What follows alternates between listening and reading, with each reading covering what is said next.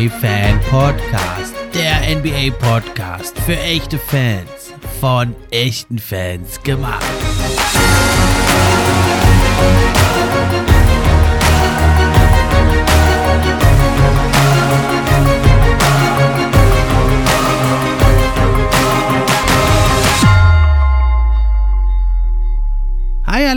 Und herzlich willkommen zur neuen Episode vom NBA Fan Podcast.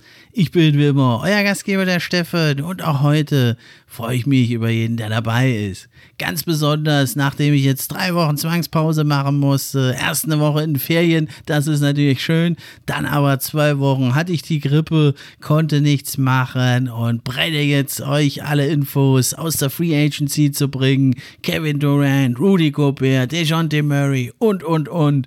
Das alles wird uns heute beschäftigen. Und gleich geht's los mit meinem Timberwolves-Experten Daniel. Werden wir uns mal den Rudy Gobert-Deal anschauen.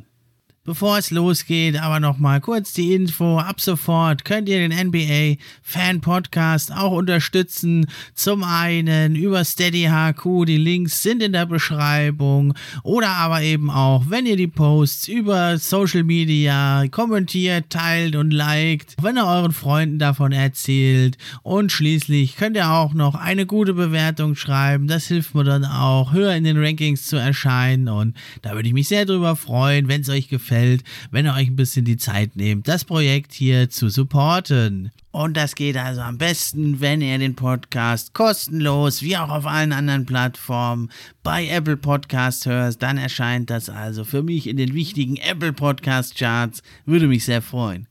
Jetzt geht's los. Rudy Gobert wurde in einem Blockbuster-Deal von den Utah Jazz zu den Minnesota Timberwolves getradet. Da habe ich meinen Timberwolves-Experten Daniel eingeladen. Hallo Daniel, schön, dass du wieder da bist. Ja, moin Steffen. Schön, dass ich wieder dabei sein darf. Ich freue mich heute äh, über den Trade zu reden, über den Blockbuster-Trade von Rudy Gobert zu den Timberwolves. Gibt es ja ein bisschen was zu besprechen. War ja doch... Äh, ja, ein sehr großes Paket, was die Wolves da geschnürt haben. Ja, ich werde mal äh, anfangen. Das Gefühl äh, für den Trade ist jetzt äh, ein bisschen gespalten, sage ich mal. Also ich bin nicht wirklich zufrieden mit dem Trade, weil die Wolves in meiner, meiner Meinung nach deutlich zu viel abgegeben haben. Mir hätte es besser gefallen, wenn sie wenigstens noch Walker Kessler behalten hätten. Den hätte man schön entwickeln können. Er ist ein guter Defender. Ich habe mir ein paar Videos von ihm angeschaut. 19. Pick gewesen. Ja, dieses Jahr in der Draft hat mir eigentlich auch gut gefallen. Ja, ich hätte ihn gerne gesehen. Schade, dass er mit dabei ist. Ähm, bei Leandro Bolmaro, da stört mich das jetzt nicht wirklich. Den kann man verschmerzen. Ja, hat mich überhaupt nicht überzeugt, wenn er gespielt hat. Hat meiner Meinung nach auch gar kein NBA-Niveau. Hat zumindest noch nicht bewiesen, da bin ich bei dir. Aber man hat ja noch mehr Spieler und auch Picks noch abgegeben. Aber fangen wir erstmal an mit den Spielern. Wie siehst du die weiteren Spieler, die man abgegeben hat? Bei Jared Vanderbilt ist es meiner Meinung nach schon ein Riesenverlust. Er war ja Starter gewesen auf der Power Forward Position. Ein Hustler vor dem Herrn gewesen. Muss sich natürlich in der Verteidigung noch ein bisschen steigern. Aber er hatte eine sehr schöne Entwicklung genommen. Ist auch sehr schade, dass er jetzt weg ist. Ja, Patrick Beverly, ne? Der beste Freund. ja, aber da unser altes Streitthema, Patrick Beverly. Ich bin natürlich sehr, sehr traurig darüber, dass Pat weg ist. Ja, perfekt zu den Wolves gepasst. Hat sie deutlich besser gemacht in meinen Augen. Hast du ja auch in den Playoffs gesehen. Einer der wenigen, der da auch überzeugt hat gegen die Grizzlies. Ja, das stimmt, aber einen Unterschied oh. konnte er ja auch nicht machen. Und Malik Beasley, unser Shooter, ich sag mal, das war klar, dass der mit drin ist. Ne? Mir hätte es trotzdem besser gefallen, wenn sie ähm, Dilo mit reingenommen hätten. Aber ja, so ist es jetzt nur. Da sind noch drei ungeschützte Erstrunden-Picks äh, reingekommen. Von 2023, 25 und 27. Und ein Top 5 geschützter Erstrunden-Pick von 2029. Inklusive einem Pick-Swap von 2026. Also der Preis für Rudy Gobert ist schon sehr, sehr hoch. Da stimme ich dir absolut zu. Ja, du als Wolves GM hättest du den Trade so in der Form auch durchgezogen. Ich hätte es definitiv so nicht bezahlt. Und deswegen äh, ist die Bewertung des Trades auch ja, ich sag mal, drei minus bis vier würde ich, würd ich den Trade jetzt einschätzen. Ich sag mal, wenn jetzt Walker Kessler und äh, Petbev nicht dabei gewesen wären oder Walker Kessler und Vanderbilt nicht dabei, dann äh, würde mir der Trade deutlich besser gefallen. So haben wir viel Tiefe jetzt abgegeben. Das gefällt mir jetzt nicht wirklich gut. Man muss schauen, ob das jetzt funktioniert mit den Twin Towers, ne? mit, mit äh, Gobert und Cat. Cat wird ja jetzt auf die 4 äh, rücken, auf die Power Forward Position. Ich sag mal, defensiv war er ja ziemlich anfällig, das wissen wir ja. Das sollte ja mit Gobert jetzt erledigt sein. Allerdings ist Gobert halt offensiv sehr limitiert. Und da muss man mal schauen, ob das ganze Konzept jetzt funktioniert. Ich bin auch gespannt, ob sich jetzt noch was in den Trades tut, ob man vielleicht doch mal doch noch äh, in Delo tradet oder nicht. Aber es sieht wahrscheinlich nicht danach aus. Ja, bisher ist der Markt ja noch nicht so groß für Dilo. Die Playoffs, da hat er natürlich nicht gut performt. Also ist fraglich, ob man da noch einen guten Deal findet.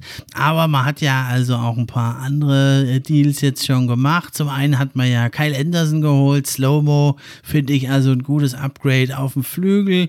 Ein vielseitig einsetzbarer Mann. Äh, für Malik Beasley haben sie ja schon einen guten Ersatz geholt mit Brian Forbes. Das ist ein guter Shooter. So ähnlich wie Malik BC, sogar noch äh, eine bessere Quote als Malik. Ja, schauen wir mal. Ist auch nicht so teuer wie Malik. Ich weiß nicht, was man da jetzt noch holen könnte, weil du hast ja jetzt die ganzen Picks abgegeben, ne? Du hast deine ganze Tiefe abgegeben.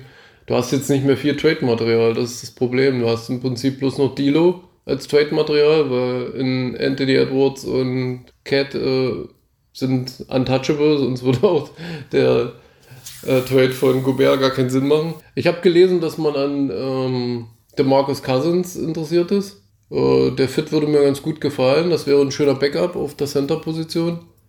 Weil mit Ness Reed kannst du da als Backup jetzt nicht unbedingt viel reißen. Auch wenn er gute Ansätze hatte letzte Saison, aber er ist defensiv sehr limitiert und ja, lass jetzt mal den Gobert ausfallen oder Gobert und Cat. Dann siehst du alt aus, definitiv. Ja, wo siehst du denn die Minnesota Timberwolves? Was denkst du, wie werden sie jetzt die Saison mit dem völlig veränderten Kader abschneiden? Also ich sag mal, in der Regular Season werden sie zwischen Platz 3 und 5 rauskommen. Oh, mal eine Ansage. Ich könnte mir vorstellen, dass das ganz gut funktioniert. Auch wenn ich momentan noch ein bisschen skeptisch bin, aber in der Regular Season denke ich mal, könnte das funktionieren. In den Playoffs bin ich dann ein bisschen zwiegespalten, gerade äh, wenn dann viele Teams klein-klein gehen und wir dann so groß. Wir haben ja da ähm, auf der Small Forward Position ist ja dann noch äh, Jane McDaniels, der ist ja auch ziemlich groß. Da hast du dann drei große Leute dort in der Starting Five. Weiß ich nicht, ob das funktioniert. Muss man abwarten. Würde mich natürlich freuen, aber ja. Also wie gesagt, in der Regular Season Platz 3 bis 5 und ich sage mal, ja, also wenn, wenn sie die Conference Finals erreichen sollten, das wäre schon ein großer Erfolg. Allerdings, äh, wie gesagt, du hast jetzt deine ganze Tiefe abgegeben, du hast deine ganze Zukunft mit den Picks abgegeben. Also die Wolves sind jetzt komplett all in gegangen. Sie wollen also auch um den Titel mitspielen. Äh, so habe ich zumindest den Eindruck bei den ganzen Trades jetzt. Alles andere wäre jetzt eigentlich eine Enttäuschung bei den ganzen Sachen. Und wenn es nicht funktioniert, musst du halt Gobert wieder traden. Ne? Das Problem ist ja auch, dass die beiden sehr, sehr viel verdienen. Gobert und Cat. Ja, Gobert ist bei 38 Millionen. Das ist schon nicht günstig. Und äh, Cat hat ja jetzt noch seinen Max unterschrieben. Das Einzige, was ein bisschen äh, Hoffnung macht, sage ich mal, ähm, Cat ist ja nun sechs Jahre gebunden. Gobert ist vier Jahre. Und äh, Anthony Edwards wird ja nächstes Jahr auch seinen äh, Rookie Max unterschreiben, dann ist er dann sieben Jahre gebunden. Also da hast du dann schon ein bisschen was. Einziger Nachteil ist dann natürlich bei Rudi Gobert, er ist 30 Jahre alt. In vier Jahren ist er dann 34. Ja, ist ein bisschen schade. Ich fand äh, das Team eigentlich relativ gut, so wie es war. Man hätte halt bloß ein paar Stellschrauben drehen müssen mit Point Guard Position und äh, Power Forward. Jetzt wurde alles über den Haufen geschmissen. Wir lassen uns einfach mal überraschen wir hoffen das Beste und vor allen Dingen, dass auch alle gesund bleiben. Ja, auf jeden Fall. Das hoffen wir natürlich für alle Teams. Ja, das wäre auf jeden Fall meine Einschätzung so zu dem Ganzen. Ja, danke dir, Daniel. Hast du echt guten Input gegeben. Alles klar, Steffen. Dann äh, wünsche ich dir noch einen schönen Tag und äh, den Zuschauern wünsche ich ebenfalls noch einen schönen Tag und wir hören uns. Bis bald. Ciao.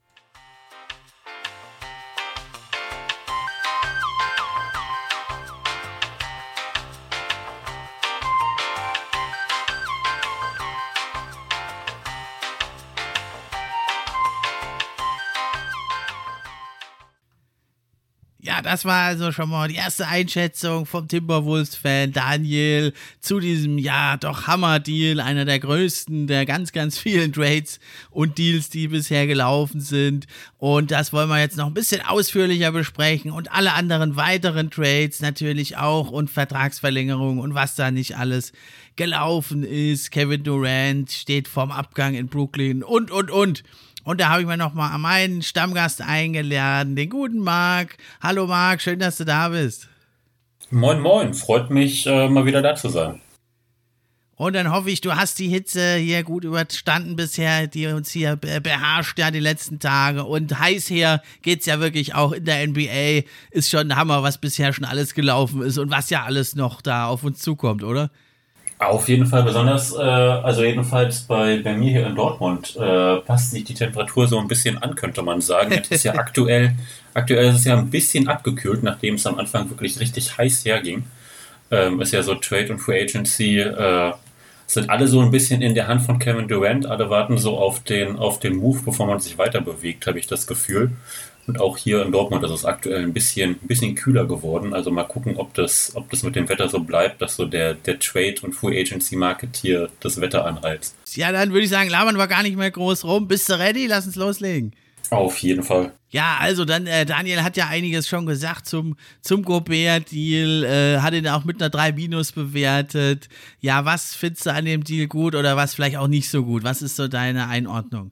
Ich glaube, eine 3 Minus ist tatsächlich eine, eine ganz solide Note dafür. Also ähm, ich finde den Deal grundsätzlich verständlich. Ähm, die Wolves haben jetzt die letzten, was weiß ich, glaube mit den Kings wechseln haben sie, weil jetzt über Jahre lang ähm, das Team, was am, am längsten nicht in den Playoffs war oder Nee, das stimmt gar nicht. Ich erzähle Quatsch. Auf jeden Fall ähm, warten die seit Jahren auf, äh, auf einen Playoff-Sieg tatsächlich und sind jetzt an so, einem, an so einem Punkt, wo man, glaube ich, langsam ein bisschen ungeduldig werden kann.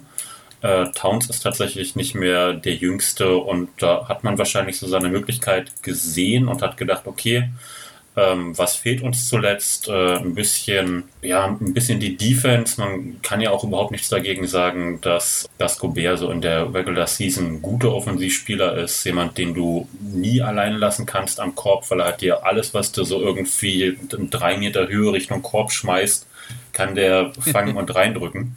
Sonst aber halt nichts. Richtig, sonst, sonst kann er halt leider nicht besonders viel. Und wenn er die nicht kriegt, wird er noch sauer, ne? Das kommt noch dazu. Das äh, wird man tatsächlich mal sehen, was das jetzt äh, mit, seiner, mit seiner Rolle und mit seiner Anspruchshaltung macht. Ja, aber tatsächlich kann ich äh, so ein bisschen verstehen, dass man da eben äh, ein Twin Tower-Experiment macht. Man muss auch mal sagen, das hatte ich tatsächlich direkt am Kopf. Äh, wir sprechen ja seit Jahren eigentlich über Towns Defense und dass die nicht so besonders gut aussieht. Jetzt war es schon im letzten Jahr so, als er nicht der primäre One Protector war dass das schon einigermaßen besser aus war und, äh, aussah. Und auch wenn man mal zurückguckt, tatsächlich, sah er defensiv ganz gut aus äh, in diesem ein Jahr, als er neben Garnett gespielt hat. Also als immer, wenn er praktisch jemand neben sich hat, der Defense spielen kann als Center, sieht er zumindest nicht ganz so blöd aus. Das heißt, äh, ich könnte mir schon vorstellen, dass man da äh, auch ein, ein, Team hat tatsächlich, was, was ziemlich gut funktioniert ähm, auch der Fit mit Towns tatsächlich, der ja äh, aktuell noch so der Star des, des Teams ist, ähm, passt meiner Meinung nach. Ich habe da viel gelesen im Internet, ja, was man jetzt mit zwei Centern eigentlich macht und dass die sich gegenseitig auf den Füßen stehen. Aber auf der anderen Seite ist ja, äh, ist ja Towns überhaupt kein Inside-Scorer, sondern der ist ja, der wirft ja eher von draußen und nutzt dann seine Möglichkeiten, wenn er, wenn er die Lücke sieht, aber ist jetzt niemand, der unter den Korb muss. Von daher passt das meiner Meinung nach ganz gut ähm, die beiden zusammen, offensiv wie defensiv. Das Problem wird natürlich sein, wir haben jetzt die letzten Jahre gesehen, dass man mit Gobert irgendwann an eine Grenze kommt. Das heißt, Gobert in den Playoffs ab einem gewissen Level nicht mehr spielbar ist. Und das sehe ich nicht, dass sich das großartig ändert ähm, bei, den, bei den Wolves. Und dafür ist es dann halt schon extrem viel, was man abgegeben hat für einen Spieler, der einen in der Regular Season definitiv hilft und der ihm wahrscheinlich auch so in der ersten Playoff-Runde hilft, aber der aber niemand ist, den ich jetzt irgendwie in den Finals 30 plus Minuten auf dem Feld stehen lassen kann oder in den Conference Finals. Ja, da hast du schon ganz viel Richtiges gesagt. Ne? Also das ist klar, ich meine, wenn du halt mehrfachen Defensive Player of the Year haben willst und auch All-NBA und All-Star,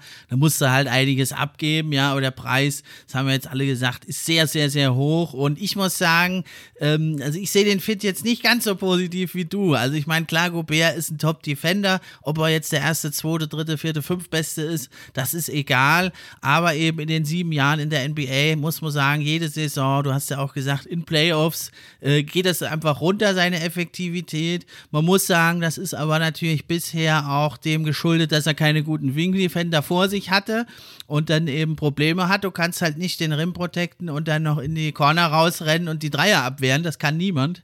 Ja, mhm. ähm, und das hat er aber dann jetzt in Minnesota auch nicht in der Form, weil die ja alle guten Defender und Hustle-Spieler abgegeben haben. Und deswegen sehe ich das durchaus also sehr experimental. Also Towns, äh, klar, auf dem Papier kann man das durchaus machen, aber der hat eigentlich noch nie wirklich Power Forward gespielt.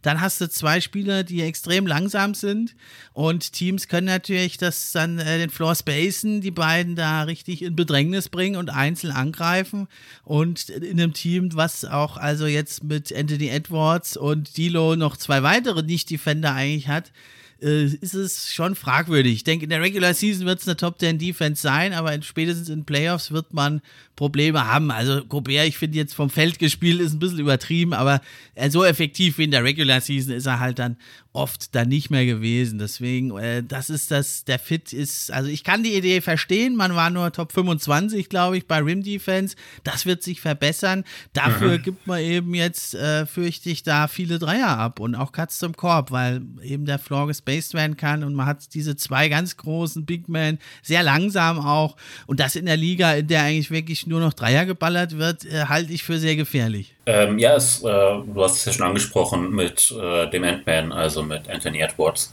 Ähm, es wird tatsächlich jetzt auch viel auf seine Entwicklung ankommen, ob er das eben annimmt. Ähm, rein körperlich ja kann er ja, könnte er ja ein guter Defender sein. So, der ist, ist athletisch, äh, ist gebaut wie so ein Panzer, also der, der könnte switchen, der könnte äh, vor Leuten bleiben, könnte Help Defense spielen. Ähm, von daher kommt da, glaube ich, jetzt noch relativ viel drauf an, ähm, wie Edwards weitermachen möchte. Also ob er eben ein, ein reiner Offensivspieler bleiben möchte oder ob er sich eben den Arsch aufreißt, auch defensiv. Weil dann hättest du schon ein, ein ganz spannendes Du tatsächlich. Ähm, auch Towns ist so als, als Womer, als äh, jemand, der jetzt nicht direkt den Korb verteidigt, sondern eben mal äh, so von der von der Halbzeit reinspringen kann, auch gar nicht mal so schlecht, sage ich mal. Also der ist ja auch lang und zumindest dynamisch. Ähm, und da hätte man wahrscheinlich schon ein bisschen mehr Möglichkeiten als bei den Jazz. Wenn er halt nicht dann die ganzen Offensivfouls wieder macht und dann sich selber Richtig. rausnimmt. Das ist natürlich immer ein Thema. Das sah ja in den, in den Playoffs ein bisschen, ein bisschen spannend aus sage ich mal. Aber ja, also von daher, es, es kommt jetzt viel darauf an, wie das Team darauf reagiert. Und äh, es ist zumindest noch ein junges Team. Von daher sind da noch Leute bei, ähm, eben mit, äh, mit Towns, auch mit Edwards, die sich eben darauf einstellen können. Aber da wird man jetzt eben sehen, ob das dann eben ein theoretisches äh, Einstellen ist oder ob das auch in der Praxis äh, klappt. Und eben auch Thema Alter, siehst du, Gobert ist 30. Ne? Muss man, darf man, darf man glaube ich auch nicht vergessen. Ähm, das ist halt auch ein relativ teurer Preis für sein Alter. Er ist ja noch vier Jahre jetzt da, ähm, wird am Ende 34 sein. Da wird man mal sehen, wie beweglich er jetzt in den nächsten Jahren eben noch bleibt in dem Alter dann. Ja, das ist nämlich der nächste Punkt. Deswegen sehe ich den Deal deutlich schlechter. Den würde ich also höchstens mit einer 4 bewerten, wirklich. Denn, also, dass das jetzt erstmal ganz gut funktioniert, das glaube ich auf jeden Fall auch. Dass die vielleicht Dritter, Vierter, Fünfter, Sechster, Siebter werden, äh, das denke ich auf jeden Fall. Das ist, ist machbar. Aber ähm, das Team, du machst halt so einen Trade eigentlich, um dann Titelanwärter zu werden. Das sind sie, also in meinen Augen nicht. Oder sind die für dich durch diesen Deal mit diesem Team jetzt ein Titelanwärter?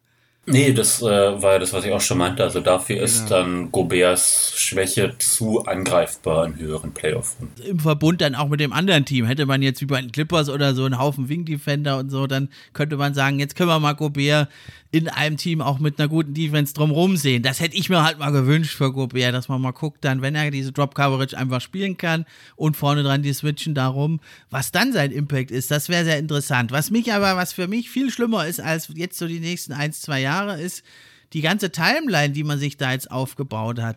Ja, also nächste Saison 38 Millionen für Gobert, 33,8 für Towns. Dann hat man 72 Millionen für die Big Man-Position, die in der NBA immer äh, unwichtiger wird eigentlich. Also wenn du jetzt nicht gerade Jokic heißt oder oder ähm, Embiid, finde ich, sollte man so viel halt nicht für seinen Frontcourt abgeben, weil da hat es in Playoff gesehen, es wird immer kleiner, dass du musst Dreier ballern, du brauchst immer mehr Leute auf dem Flügel und das sind, das, das ist auch Towns kein klassischer Wingman, auch wenn man sagt, er kann das irgendwo jetzt mal spielen. Und dann geht das ja noch weiter. Goberts Gehalt geht hoch, 41, 43, 46 Millionen.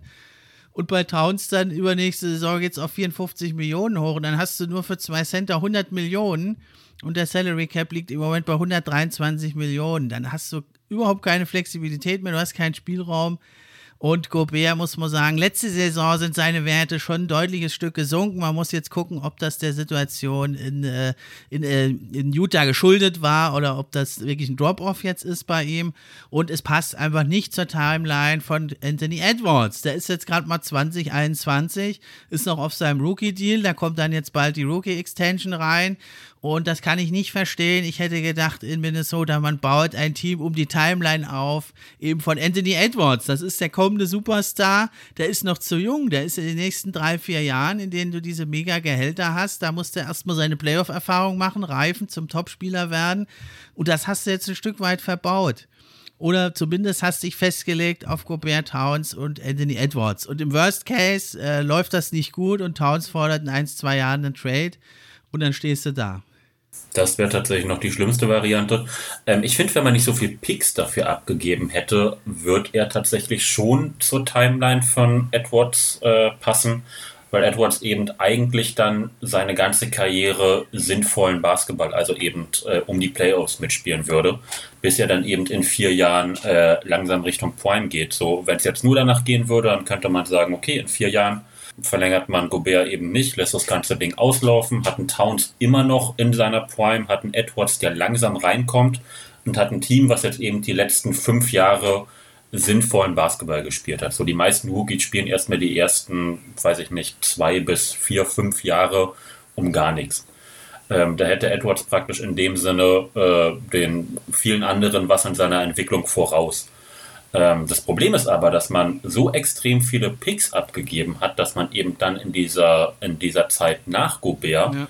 überhaupt keine Möglichkeit mehr hat, diesen Kader trotzdem noch weiter zu verbessern. Weil man muss ja, wenn man eben dann Leuten wie, wie Towns und Edwards nochmal Leute an die Seite stellen möchte in dieser Zeit danach, muss man ja irgendwas bieten können. Und das haben die Wolves jetzt eben auch überhaupt gar nicht mehr. Ja, das ist das eine. Und das andere finde ich einfach eben vom Fit. Muss man sagen, Enz ist ja einer, da brauchst du eigentlich äh, große Spieler, die den Floor spacen, da nicht ein Gobert, der da am Korb rumsteht. Wenn du sagst, wir bauen das Team um Enz auf, dann ist klar, er ist der Main-Ball-Händler oder wird es immer mehr, spielt seine Pick-and-Rolls, greift einen Korb an und wenn da halt ein Gobert rumsteht, ähm, das ist nicht ideal für seine Entwicklung, finde ich. Und dann ist ein Towns da, der braucht seine Würfe.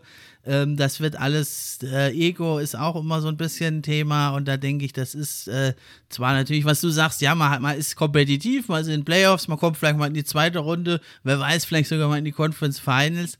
Aber ja, für seine Entwicklung von seinem Spielstil müsste man das Team also, finde ich, ganz anders aufbauen für die Zukunft. Das ist, äh, ja, das ist dann eben, äh, wenn, wenn Edwards in die Prime kommt, langsam, dass man da eben doch mal umbauen müsste. Das ist ja eben genau das Problem. Also diese Möglichkeiten hat man einfach dann, dann nicht mehr. Jetzt in seiner Entwicklung mit 20 ähm, hätte ich da noch kein großes Problem gesehen. So niemand wird mit einem 20, 21-Jährigen äh, auf der wichtigst, als wichtigster Spieler Meister. Also das äh, dafür sind die Spieler halt noch nicht gut genug. Von daher, von daher hätte man jetzt eh auch nicht damit rechnen können, äh, dass, dass Edward schon, schon so extrem weit ist, ähm, dass man den Kader nur um ihn herum baut tatsächlich. Ähm, aber man, ne, ja, man, man hat eben jetzt nicht den idealen Kader und man hat eben auch keine Flexibilität mehr irgendwie. Also von daher, äh, ja, 3, 3 minus 4. Also es ist kein, kein idealer Trade, muss man wirklich so sagen. Also ganz abschließend können wir es dann erst sagen, wenn es die Deals dann die Picks gelaufen sind. Ich meine, vielleicht sind sie ja immer ganz weit oben in den Playoffs und dann sind es ganz tiefe Picks. Aber natürlich speziell der Erstrunden-Pick 2029, da ist noch ganz schön lange hin. Also, oder auch eben 2027, der ist ja sogar ungeschützt. Der 2029, der ist ja wenigstens noch Top 5 geschützt. Das ja. verschiebt sich ja dann immerhin. Aber ja, wie du schon sagtest, sehr lange die Zukunft zugebaut, muss man also mal abwarten. Ein auf jeden Fall spektakulärer und mutiger Move. Schauen wir mal, wie es dann letzten Endes ausgeht ja, nicht ganz so ja, äh, äh, spektakulär war, aber auch doch eine über, gewisse Überraschung, fand ich für mich zumindest.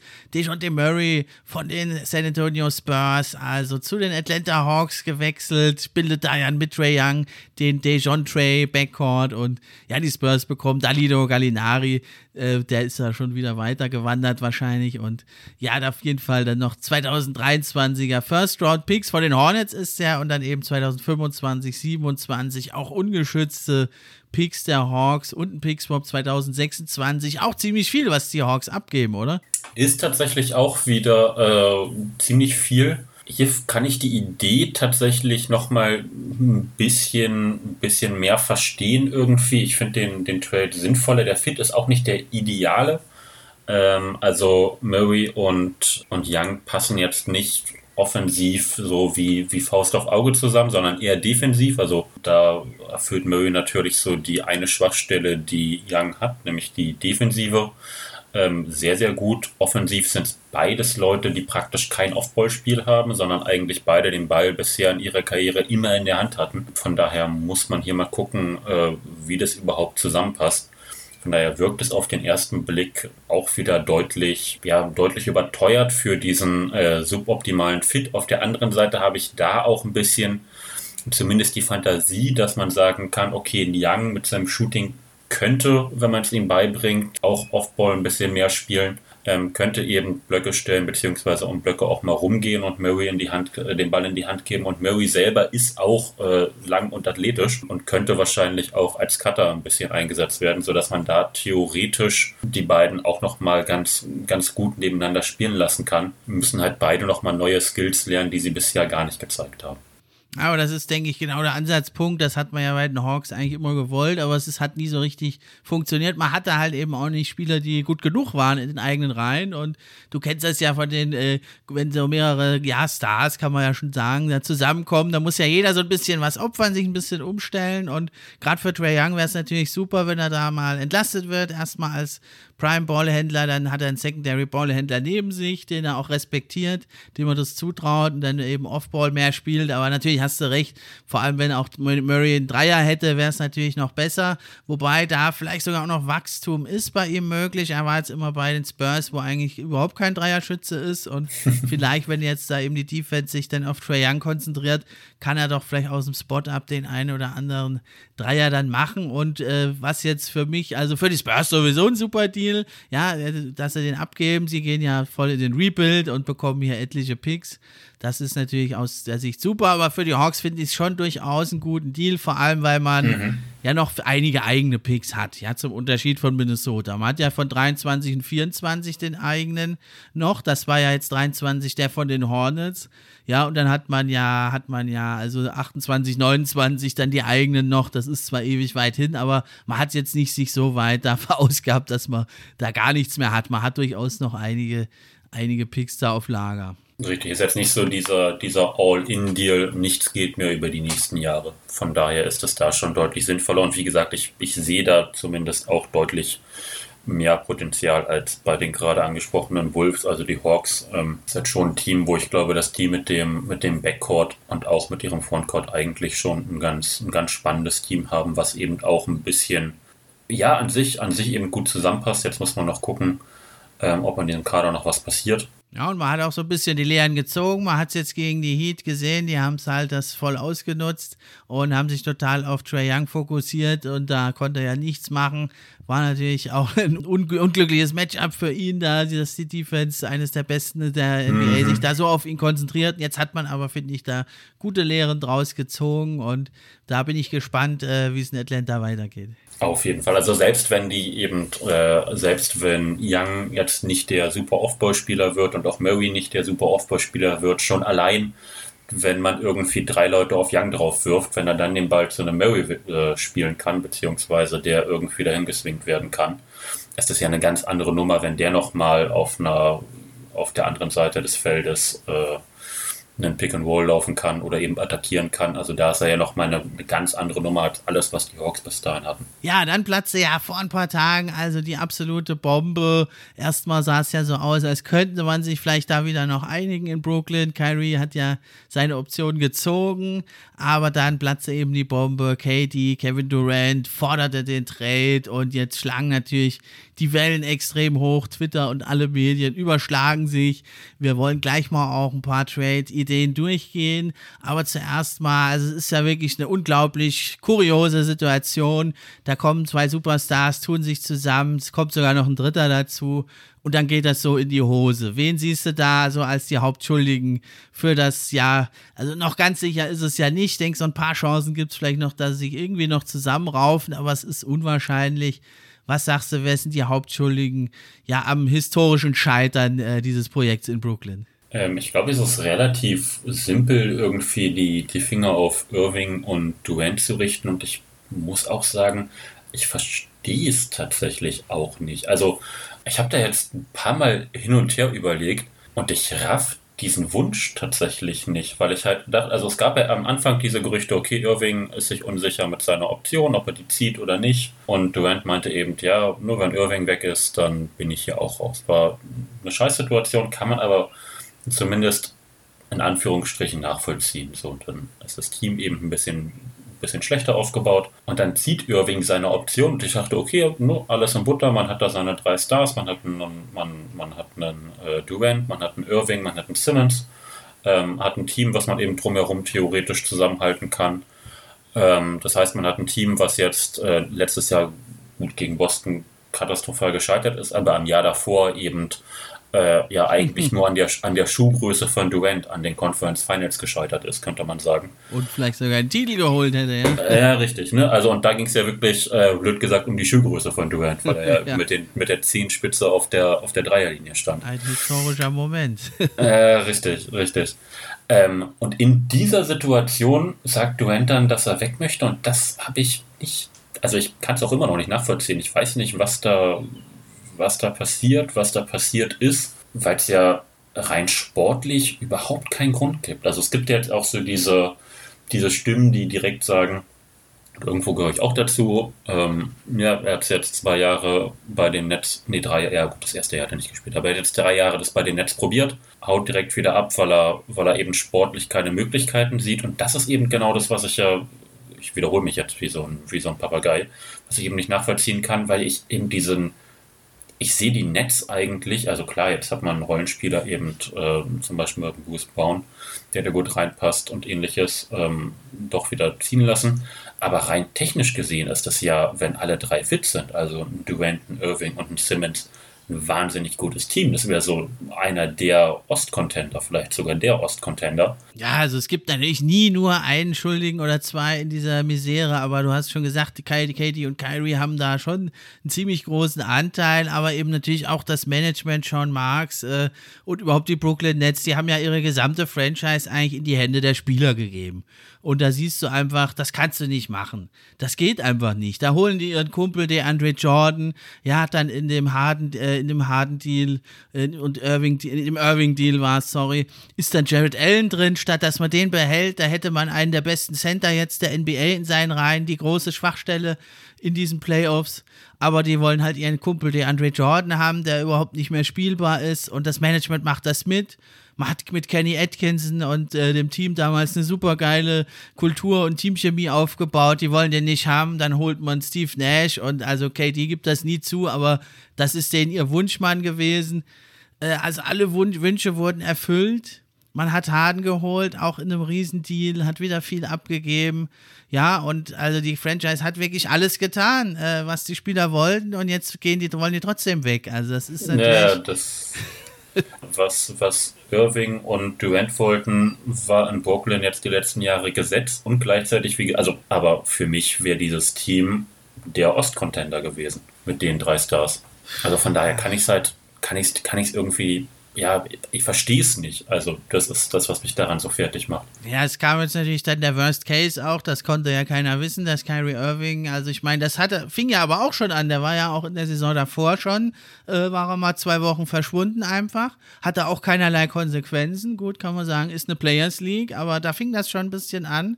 Und jetzt natürlich eben dieser Worst Case mit Kyrie, dass er da nicht spielen will und also, das ist jetzt von mir ein bisschen zwischen den Zeilen gelesen. Das hat, hat nie Kevin Durant irgendwo gesagt, aber ich glaube, er war sehr unzufrieden mit der Entscheidung von den Brooklyn Nets, dass die eben dann gesagt haben, wir setzen ihn jetzt nicht auswärts ein. Das wäre ja die Möglichkeit gewesen, dass er nur bei Auswärtsspielen spielt, der Kyrie.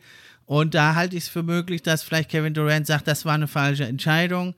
Jetzt war ich so müde in den Playoffs. Kyrie hätte mich da entlasten können bei den Auswärtsspielen. Zugunsten der Teamchemie hat man das ja nicht gemacht. Aber für mich ist im Endeffekt einfach, was man daraus lernen kann, ist, du kannst einfach nicht den Spielern komplett die Franchise übergeben. Ein Spieler, der kann einfach gar nicht entscheiden, was das Beste ist für die Franchise. Der guckt da auf seine Kumpels, die Andre Jordan, der hat den Lockerroom da, das hat auch Steve Kerr äh, vor einer Weile im Interview gesagt.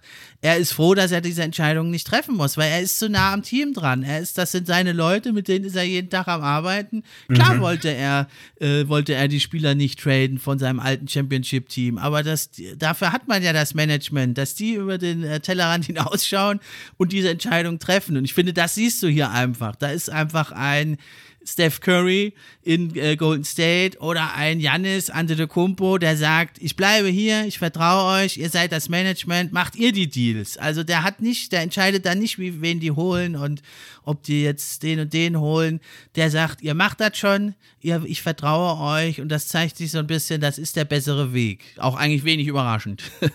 Auch, definitiv wenig überraschend, das, das muss man echt sagen. Ja, und dass dieses System, das ist ja im Prinzip auch das System LeBron James, der geht da zu einer Franchise, krempelt alles um, alle Picks müssen weggetradet werden. Ist natürlich klar, du hast da auch eine Titelchance, die hast du mit Kevin Durant auch dann musst du das machen, aber du musst halt immer bis zum gewissen Grad gucken, wie weit können wir jetzt gehen und äh, was machen wir, wenn wir dann, äh, wenn der Spieler weggeht, dann stehen wir da und das war ja bei ähm, LeBron in der letzten Saison in Cleveland zum Beispiel auch der Fall. Da hat das Management dann gesagt, nee, also diesen Lottery-Pick, den draften, den äh, traden wir jetzt nicht weg. Ja, und das hat sich ja dann auch als gut erwiesen. Also man muss da immer die Balance halten und du kannst als Franchise nicht einfach alles den Spielern in die Hand geben. Player-friendly, Mitsprache, alles schön und gut, aber letzten Endes muss klar sein, wir sind diejenigen, die die Entscheidung treffen. Und das hat man auch immer wieder gemerkt, wie Kyrie Irving sich da über Sean Marks geäußert hat. Äh, das ist ja hier der Hobby-GM, eigentlich sind KD und ich die GMs. Das geht einfach nicht. Nee, das ist richtig. Also das äh, hat man aber bei, besonders bei Leuten wie Irving und Durant, da haben sich halt auch zwei, ähm, auf Deutsch gesagt, zwei Idioten gefunden, muss man sagen, die ja beide die ja beide so Spieler sind. So, äh, Durant hatte das auch irgendwann mal zum Thema Training oder beziehungsweise Trainer ähm, erzählt, als er meinte, seiner Meinung nach braucht man keinen Trainer, das machen die Spieler schon auf dem Feld. Wo du halt auch. Das ist halt, das ist halt ähnlich wie die Situation, also weil du halt gerade schon meintest, vielleicht hat Durant sich aufgeregt, dass man Irving nicht zu Auswärtsspielen mitgenommen hat. Man muss ja dazu sagen, der durfte nicht nur keine Heimspiele machen, wenn ich das richtig im Kopf habe, darf der ja auch nicht mit dem Team trainieren. Das geht ja um Sportaktivitäten. Dann kommt man irgendwann an eine Situation, so, also das, das kannst du ja nicht machen. Das ist ja kein, das ist ja kein Kreisliga-Amateurverein, mhm. wo dann irgendwie so einer so, hallo, das ist der Code, der hat mal äh, Oberliga gespielt, der schafft es nicht mehr zum Training, aber Sonntag spielt er bei uns im Sturm auf dem Pin. So, das, das machst du ja nicht in, in, einer, in einer Profiliga. Also, weiß ich nicht. Ja, schon allein, dass darüber diskutiert wird, zeigt ja, äh, da ist einiges äh, nicht in Ordnung.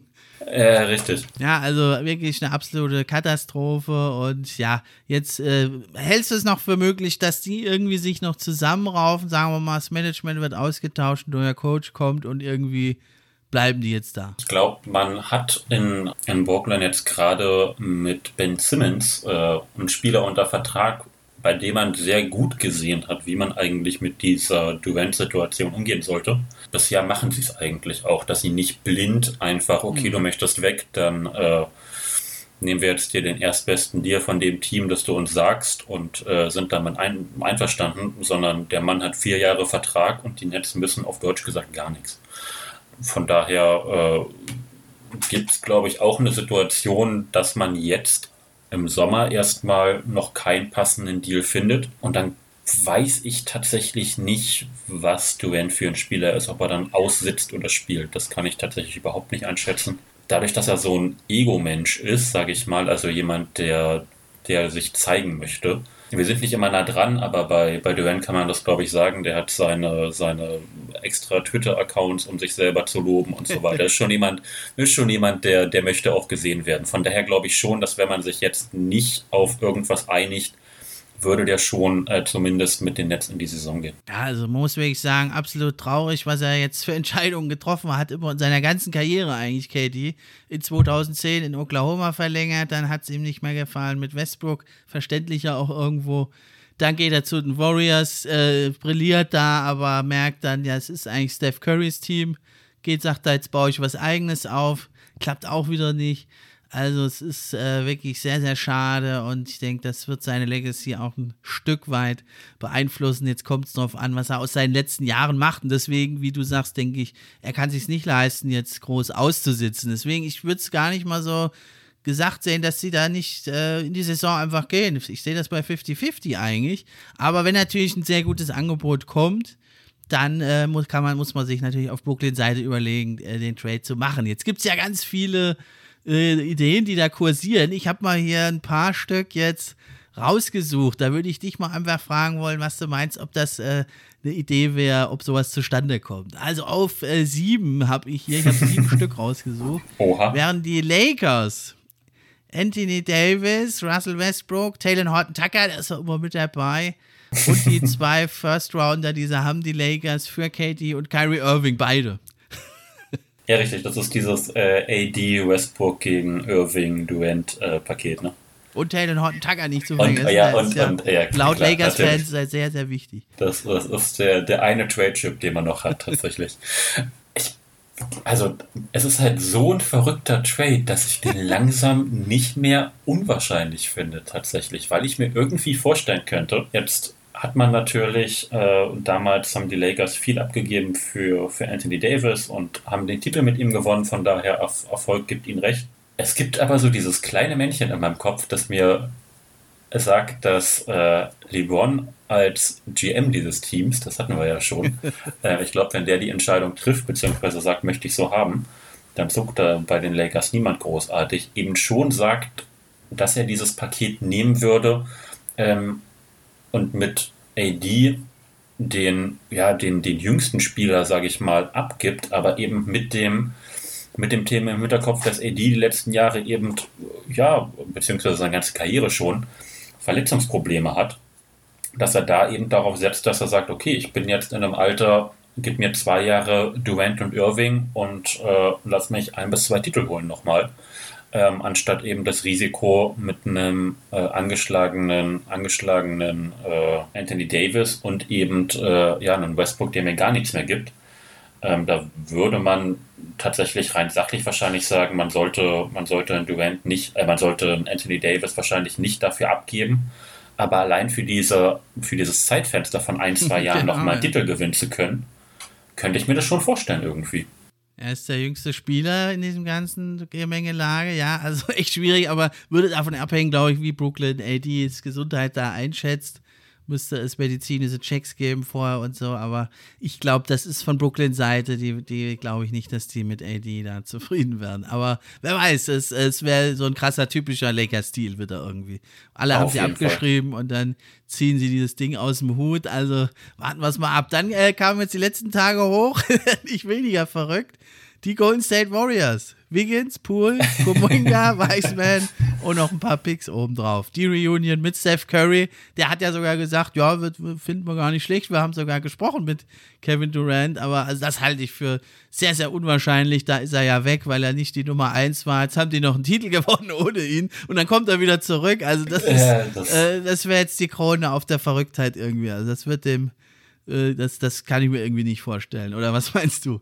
Ich kann es mir tatsächlich auch nicht vorstellen. Also es wäre schon, es wäre schon wahnsinnig lustig, muss man sagen. Aber ich, ich kann, ich habe hab da nicht das Gefühl, dass das ein ernsthaftes Gerücht ist. Auf der anderen Seite, wie du schon gesagt hast, habe ich eben auch ge gesehen direkt, dass sich eben auch äh, Leute wie, wie Curry da positiv drüber geäußert haben, hat mich tatsächlich auch wieder ein bisschen gewundert, weil ich hatte das Gefühl, er ist, er ist mit Green zum Beispiel aneinander geraten, hatte das, hat ja sehr genau, öffentlich, ja.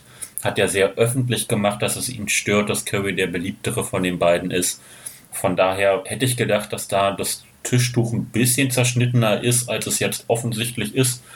Ähm, aber trotzdem glaube ich da nicht an, an diesen Trade. Also wäre wär absolut verrückt. Und also bei den Warriors-Fans, da hat man schon, also Wiggins war der zweitbeste Spieler in Finals. Der ist besser als äh, Kevin Durant und Poole auch. Also das äh, würde ich, also, so weit würde ich nicht gehen. Aber ja, natürlich, Upside gibt man da unglaublich viel auf. Aber ja, wäre natürlich nochmal ein Riesending, aber halte ich für sehr, sehr unwahrscheinlich. Also kann ich mir nicht vorstellen. Auch von, von von äh, Netzseite, weil dann geht man wirklich in Rebuild, man hat selber gar keine Picks und die Warriors Picks werden nicht gut sein. Die werden ja dann ein super Team für einige mhm. Jahre wieder, werden sie aber eh sein. Deswegen sind die Warriors Picks, glaube ich, damit am wenigsten wert mit Miami. Die sind halt immer gut, die Teams. Und was bringen dir die Picks dann an 28 oder so? Ist nicht so viel wert. Ja, dann habe ich noch so ein kleines Dark Horse, die eben schon erwähnten Hawks. Die könnten ja ein Paket schnüren, auch aus John Collins, Bogdanovic, vielleicht noch ein Jalen Johnson, letztjähriger Rookie und halt alle verbliebenen Picks. Ne? Man kann ja insgesamt sieben Picks kann man traden, also vier Picks und drei Picks, Bobs. Da könnten ja im Prinzip alles raushauen, was sie noch haben, was noch nicht in San Antonio ist. Wäre natürlich heftig. Also habe ich, hab ich Team, also. Ja, habe ich noch gar nicht drüber nachgedacht, beziehungsweise auch nicht Ray viel, Young, Murray viel und Durant, von, ja. Ja, das äh, wird tatsächlich auch tatsächlich ziemlich, ziemlich gut passen, glaube ich, tatsächlich. Die Andre Hunter hätte man noch, sonst nicht mehr viel, aber das wäre, glaube ich, schon genug. Und Capella ist ja auch noch da, also das wäre ein krasses Team. Also, das, ja. Aber auch da wieder die Picks natürlich nicht so viel wert wahrscheinlich und ja, außer John Collins und halt ein, ein junges Talent, Jalen Johnson, hat noch nicht viel gespielt. Ich find, halte viel von ihm, aber ist die Frage, ob Brooklyn da ähnlich viel von ihm hält. Und vor allem von Collins. Also ich habe tatsächlich das mit dem Augenzwinkern äh, ganz am Anfang, äh, weil er kurz vor oder nach dem Murray Trade kam ja die Durant, äh, das Durant äh, Thema auf und da habe ich auch schon mit dem Augenzwinkern äh, auf Twitter wieder gelesen, so dieses mal gucken, ob Murray lange überhaupt bleibt oder ob er nicht mit äh, Collins weitergetradet wird für Durant.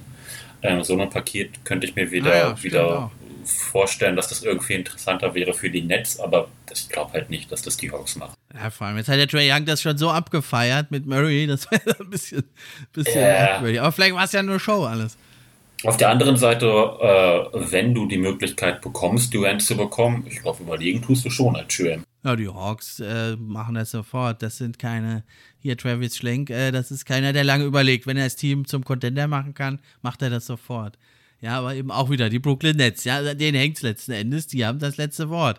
Dann hätte ich noch einen hier, finde ich auch einen ziemlich krassen Deal. Die Pelicans. Brandon Ingram, dann Dyson Daniels jetzt ein Lottery-Pick, Jackson Hayes, Trey Murphy den dritten und auch noch einige Picks könnten sie raushauen. Äh, die, die hätten tatsächlich äh, ein, ein, Paket, was insgesamt, glaube ich, interessant sein könnte für die Nets. Ich kann mir aber nicht vorstellen, dass Durant, äh, also dass das so zu den, zu den Teams gehört, wo Durant so viel Lust drauf hätte und am Ende, naja, man, man sollte er das schon, sollte er das schon auch sein stilles Okay zu geben, glaube ich. Ähm, aber wäre wär tatsächlich ein Team, was eben die Möglichkeiten hätte, äh, eigentlich ein, ein, ganz spannendes Paket anzubieten, das stimmt schon. Ja, wäre ein junger Star mit Brandon Ingram, mit Dyson Daniels Lottery Picks, dann noch weitere Picks, wäre schon interessant, aber ja, ich denke mal, also natürlich haben die Nets das letzte Wort, aber wenn die jetzt halt Durant irgendwo hintreidest, wo er absolut nicht hin will, dann äh, der hat halt so einen hohen Stellenwert bei den Spielern in der Association, äh, dann kommt erstmal kein Free Agent mehr zu dir, ne? Das, das muss man auch sagen. Mhm. Ja, dann wäre noch Miami, Tyler Hero, Duncan Robinson, Jovic jetzt, ein sehr guter Pick und drei First Rounder hätten die am Start. Wäre natürlich auch wieder ein, ein, krasses Team, ist aber irgendwie relativ wenig Gegenwert, habe ich das ja. Gefühl, weil auch da die Picks sollten nicht besonders gut sein. Klar, die ist ein alt, älteres Team, also von daher könnte man darauf spekulieren, dass alles, was so drei Jahre in die Zukunft ist, wieder wieder Lottery-Picks werden. Aber vom, vom Gefühl her tatsächlich relativ wenig. Auch wenn es jetzt natürlich zu den Teams gehört, die definitiv auf seiner Liste stehen. Ja, die Salaries matchen auch nicht. Da müsste noch einer aus Brooklyn dazu. Könnte halt dann auch nochmal ein Problem werden. Äh, Bam Adebayo würde man gern haben, natürlich von Brooklyn-Seite. Das geht aber nur, wenn Ben Simmons dann auch noch getradet wird. Wegen Richtig. dieser Rookie-Extension-Verfügbarkeit. So eine Regel, die fällt mir auch dann immer nur ein, wenn es mal wieder soweit ist. ist sowas ein bisschen für die Nerds, ja. Aber man darf nur einen dieser Spieler im Kader haben und es wäre dann auch wieder eine kompliziertere Geschichte und ob jetzt die Heat dann wirklich beim Adebayo abgeben, der ja so ein Eckpfeiler ist, äh, auch wieder die Frage. War ja auch, äh, Durant hat ja direkt dazu gesagt, er möchte nur zu einem Miami- Miami-Team, was äh, Butler, Adebayo und äh, na, wer ist der kleine Guard? Kein Lowry. Ähm, Kyle Lowry ähm, noch hat. Und von daher, das ist ja, das ist ja nicht besonders realistisch. Dann hätten wir noch die Raptors, OG Aninobi, Gary Trent, Achua, Malachi Flint und Pix oder halt dann eben doch äh, Pascal Siakam. Müsste wahrscheinlich rein, von Brooklyn-Seite. Ja, sind, äh, sind Oder ja, der Rookie of the Year, Scotty Barnes. der Scotty. Ähm, sie sind ja so in den letzten zwei, drei Tagen äh, so ganz still und heimlich in diese Diskussion reingeschoben worden, könnte man sagen. und äh, rein Gegenwert und fittechnisch wäre es, glaube ich, das Team, was mir am besten gefallen würde, definitiv. Also jetzt so von, äh, von dem, was sie abgeben können, von Spielern, die eben äh, sowohl Win-Now als noch Entwicklung, äh, Entwicklungsmöglichkeit haben.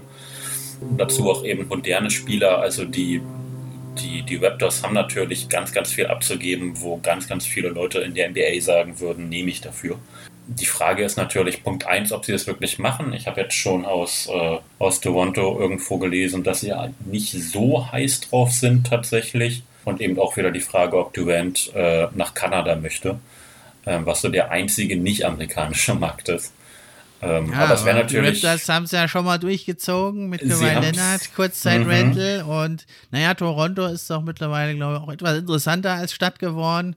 Und naja, das wäre, glaube ich, so die einzige Destination, in der eben das sozusagen Durants Legacy wäre. Zu allen anderen Teams geht er zu den Lakers, ist es LeBron. Geht er zu den Warriors, ist es Steph. Geht er zu den Hawks, eigentlich zwar in der nationalen Wahrnehmung wäre es dann Ke- Kevin Durants Team, aber in Atlanta ist es Trey Youngs Team. Bei den Pelicans auch. In Miami ist es eigentlich auch Jimmy Butler. Und da wäre das, äh, geht er zu den Suns, da ist es eigentlich Booker, ist, ist der Star.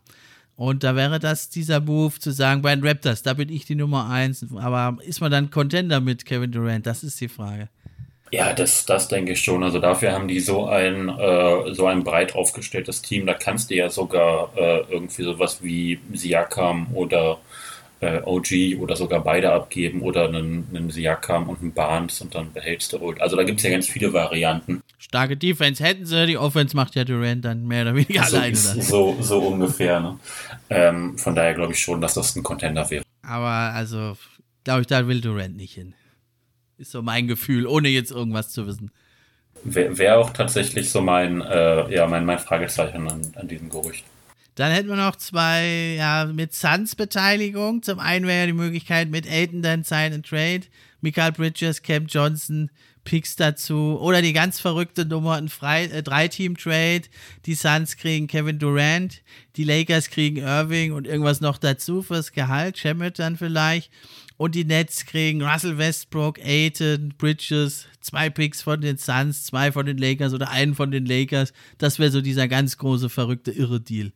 Was hältst du da? Äh, meinst du, da ist was möglich mit den Phoenix Suns? Ist ja auf der Liste von Kevin Durant. Ich kann es mir tatsächlich gut vorstellen. Also die, die Suns haben auch ein, ja, zumindest ein ganz gutes Paket, was man abgeben kann. Ähm, und eben gleichzeitig sind sie auch die scheinbar die Nummer 1 Wahl ähm, von Durant. Deswegen äh, habe ich schon das Gefühl, dass es am Ende die Suns äh, werden. Ist jetzt Stand heute mein, mein Gefühl dazu. Ähm, ich habe diesen, diesen Drei-Team-Trade tatsächlich auch gelesen, dass es eine Möglichkeit wäre. Ähm, Wäre natürlich auch so eine Variante, wie man die Lakers irgendwie auch gleichzeitig mit aus der, aus der Scheiße rausschaufelt. Und das ist eben genau schon der, der Grund, warum ich sage, würde ich erstmal so in, in Klammern setzen, wenn man sich halt überhaupt nicht anders einigt. Weil warum sollte man jetzt aus Suns Seite die Lakers, den Lakers irgendwie aus dem Schlamm helfen? Also sie werden zumindest erstmal versuchen, das zu zweit durchzuziehen und dann nur in, im allerschlimmsten Notfall noch mal die Lakers mit ins Boot holen. Das fände ich also auch echt ein spannendes Team dann. Also mit Simmons und Aiton so im Kern und dann hast du mit Bridges, Cam Johnson, Royce O'Neill haben sie ja auch sich geholt. TJ Warren, hast du eigentlich einen Haufen Shooter drumrum. Äh, das wären eigentlich so diese kleinen Deals, die da so ein bisschen darauf hindeuten, dass das vielleicht eine Option wäre. Wäre tatsächlich was, was äh, beide Teams wahrscheinlich glücklich machen würde. Also wäre so aus der Situation, in der wir jetzt sind, ähm, so der, der erste Win-Win-Move, ähm, wo beide Teams glücklich sind. Also ich setze da drauf, dass das mit den Phoenix Suns der heißeste Kandidat oder Option B wäre wirklich, glaube ich, dass äh, sie bleiben in Brooklyn oder zumindest Durant bleibt in Brooklyn. Ja. Okay, dann kommen wir noch zum nächsten, auch sehr interessant. In Utah ist ja Trader Danny, Danny Ainge. ja, also ein gefürchteter GM, der gerne mal ja seine Gegenspieler über den Tisch zieht. Er ist auch nicht unfehlbar, aber er hat schon sehr viele krasse, starke Deals eingefädelt. Jetzt den Gobert-Deal gemacht, das Maximum wirklich rausgeholt und ja, Royce O'Neill hat man schon weggetradet für einen weiteren First Rounder.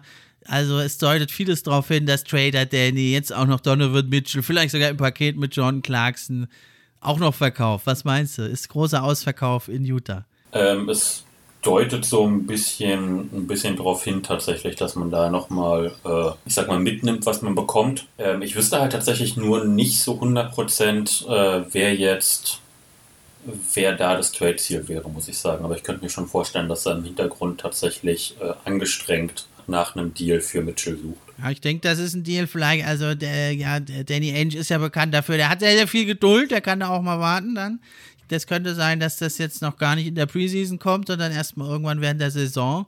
Aber also, es sei denn, man ist jetzt der Meinung, Donovan Mitchell ist vielleicht mal ein Top 5 Spieler und wir bauen um den auf.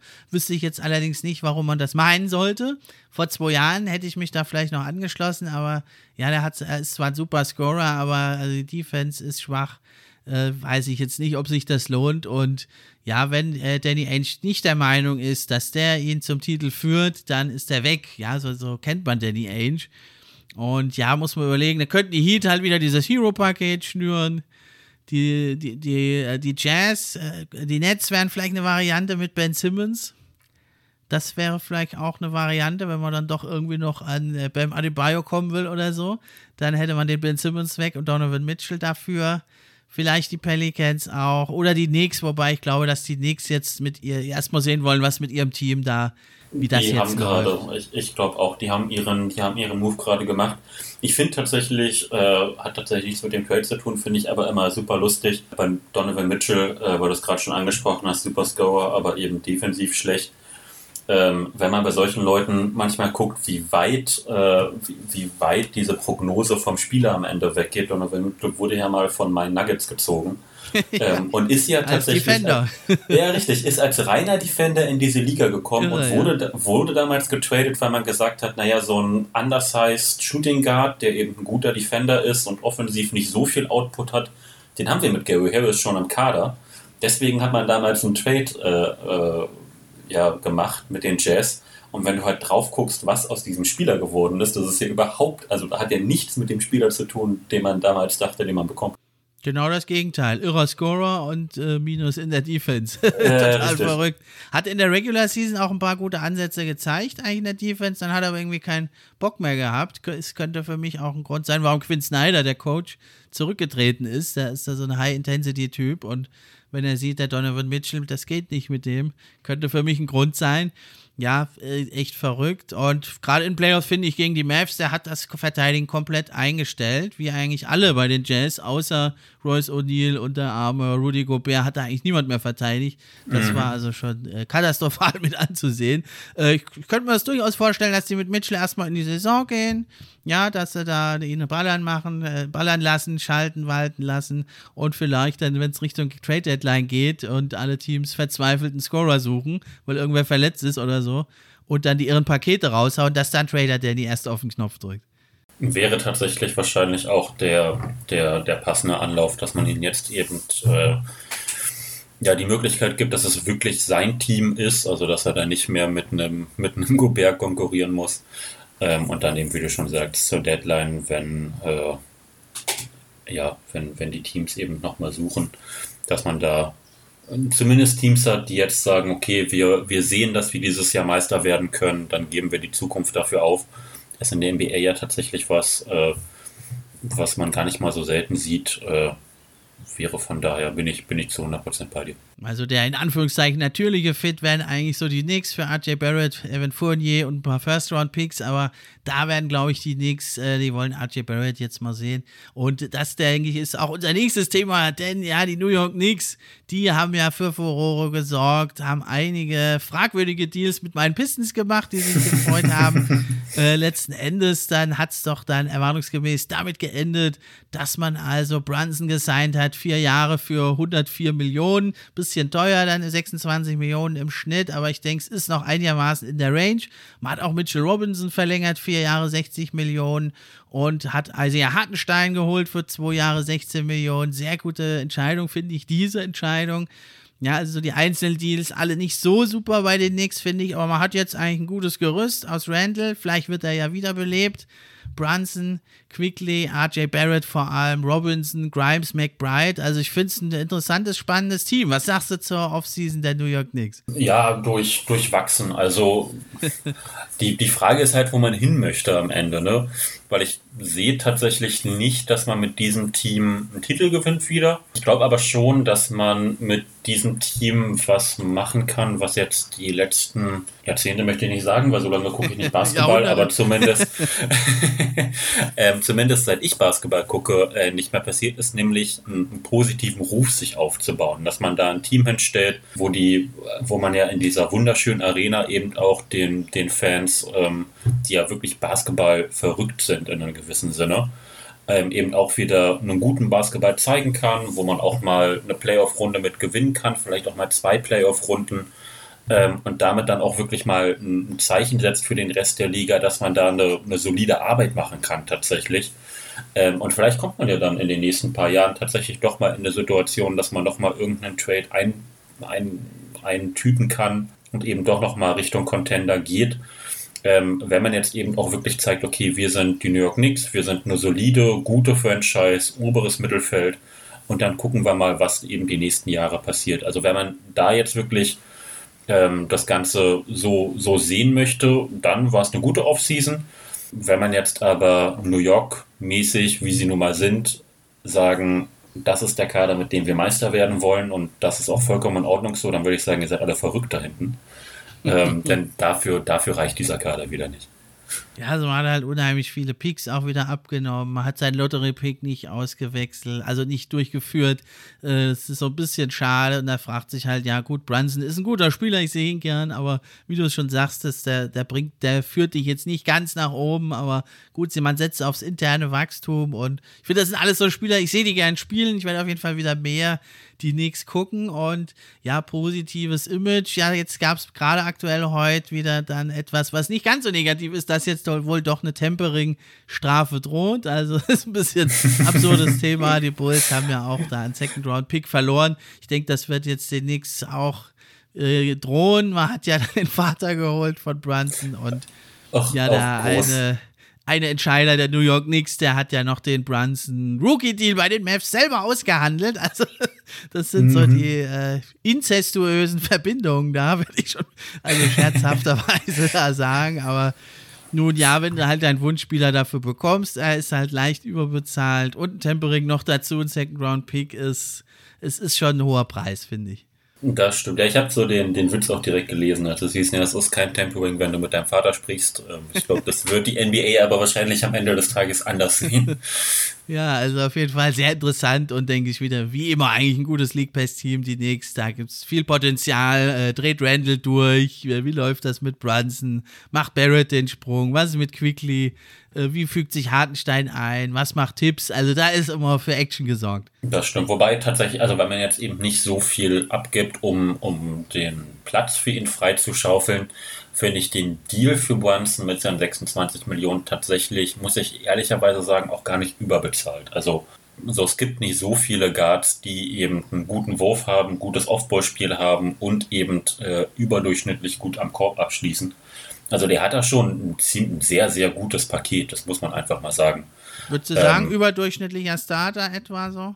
Ja, auf jeden Fall. Also der, der mhm. geht so Richtung ähm, jetzt weg von Doncic ist es wahrscheinlich ein Spieler, der so Richtung Fringe All-Star geht. Ähm, also jemand, der da mal reinrutschen kann. Ähm, und von daher finde ich diese 26 Millionen tatsächlich absolut in Ordnung. Ähm, sind wahrscheinlich ein, zwei Millionen mehr, als man ihm hätte zahlen müssen, werttechnisch, aber das ist ja immer was, da, das, da, da, kann man aus der Ferne auch wieder sagen, ja gut, wenn es jetzt irgendwie darum geht, ob er 23 Millionen wert ist und 26 bekommt, geschenkt, also das äh, ist ja dann eine Summe, da, da muss man nicht mehr drüber streiten. Das Problem ist ja tatsächlich, wie du schon gesagt hast, wie viel man abgegeben hat, um eben Platz für ihn frei zu bekommen. Das ist eher das Thema. Ja, dann kommen wir zu mir, äh, einem, also zumindest für mich äh, deutlichen Gewinner der Offseason. Das sind die Celtics die zum einen also sich Gallinari da holen von den äh, Spurs, wo er dann ja zwischenzeitlich gelandet war aus Atlanta für zwei Jahre 13 Millionen, ganz guter Wingman, ja, mhm. der äh, guter Shooter. Äh, Defender ist er zwar nicht, aber da haben sie ja genug andere und denke ich, das hat man spätestens in Finals gesehen, dass ihnen da auf dem Flügel noch so eins, zwei spielbare Spieler fehlten. Da ist Gallinari, denke ich, ganz okay, dass er dir mal einige Minuten da gibt. Und vor allem dann aber eben natürlich dieser Deal, Malcolm Brockton äh, von den Indiana Pacers für Daniel Theiss, der jetzt doch wieder wandern muss, Aaron Neesmith, Nick Stautskes und noch zwei Spieler, die ich ehrlich gesagt gar nicht kenne. und 2023er Erstrundenpick. Also ich finde es einen sehr, sehr guten Deal für die Celtics. Sie gehen damit natürlich voll in den Salary Cap rein. Äh, ich finde den jetzt aber nicht so one-sided, den Deal für die Celtics, wie er gemacht wird. Also man gibt schon mit Tyson guten Rotationsmann an. Neesmith ist immer noch ein Talent und ein Erstrunden-Pick. Also es, der ist jetzt für die Pacers nicht so schlecht, der Deal, finde ich, wie er manchmal gemacht wird. Ja, ich finde es auch in, in, Ordnung. Also man äh, muss immer bei Brocken dazu sagen, ähm, beziehungsweise darf man nicht vergessen, dass er halt wahnsinnig verletzungsanfällig ist. So, ja. das ähm, ist dann eben was, was sein Wert zum einen äh, eben schmälert, zum anderen passt er damit aber eigentlich zu den, äh, zu den Celtics, weil er ja tatsächlich da wahrscheinlich von der Bank kommen wird, so wie es jetzt aussieht.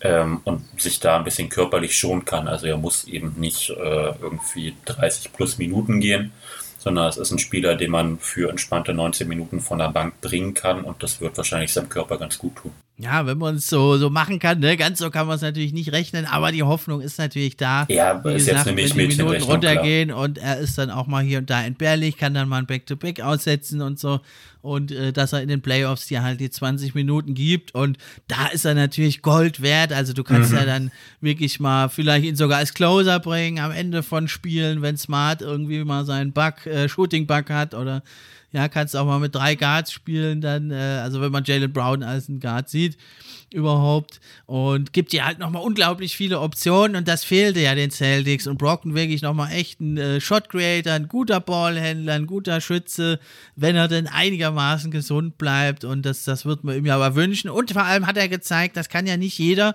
er kann auch gut von der Bank kommen. Das hat er ja bei den Bugs auch gemacht.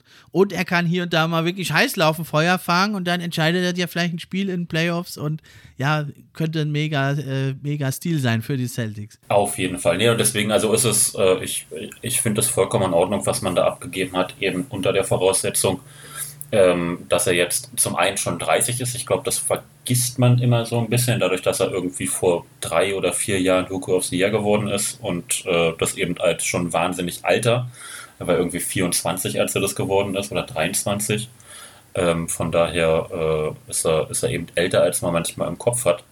Ähm, und eben gleichzeitig diese Verletzungshistorie, die, die man auch nicht vergessen darf. Also er ist halt äh, relativ, relativ häufig raus, passt aber dafür gleichzeitig perfekt äh, zu den Celtics eben genau aus den Gründen, die du gesagt hast, und weil er sich da in der, in der Saison ein bisschen schonen kann und gleichzeitig aber in den Playoffs jemand ist, so den, den Celtics hat er jetzt tatsächlich jemand gefehlt in den, in den Playoffs, den sie mal von der Bank bringen können. Die sind ja ihre was was am Ende sechs Mann Rotation, sieben hm, Mann ja. sieben sind sie da gelaufen. Schon Pritchard mit dabei gewesen.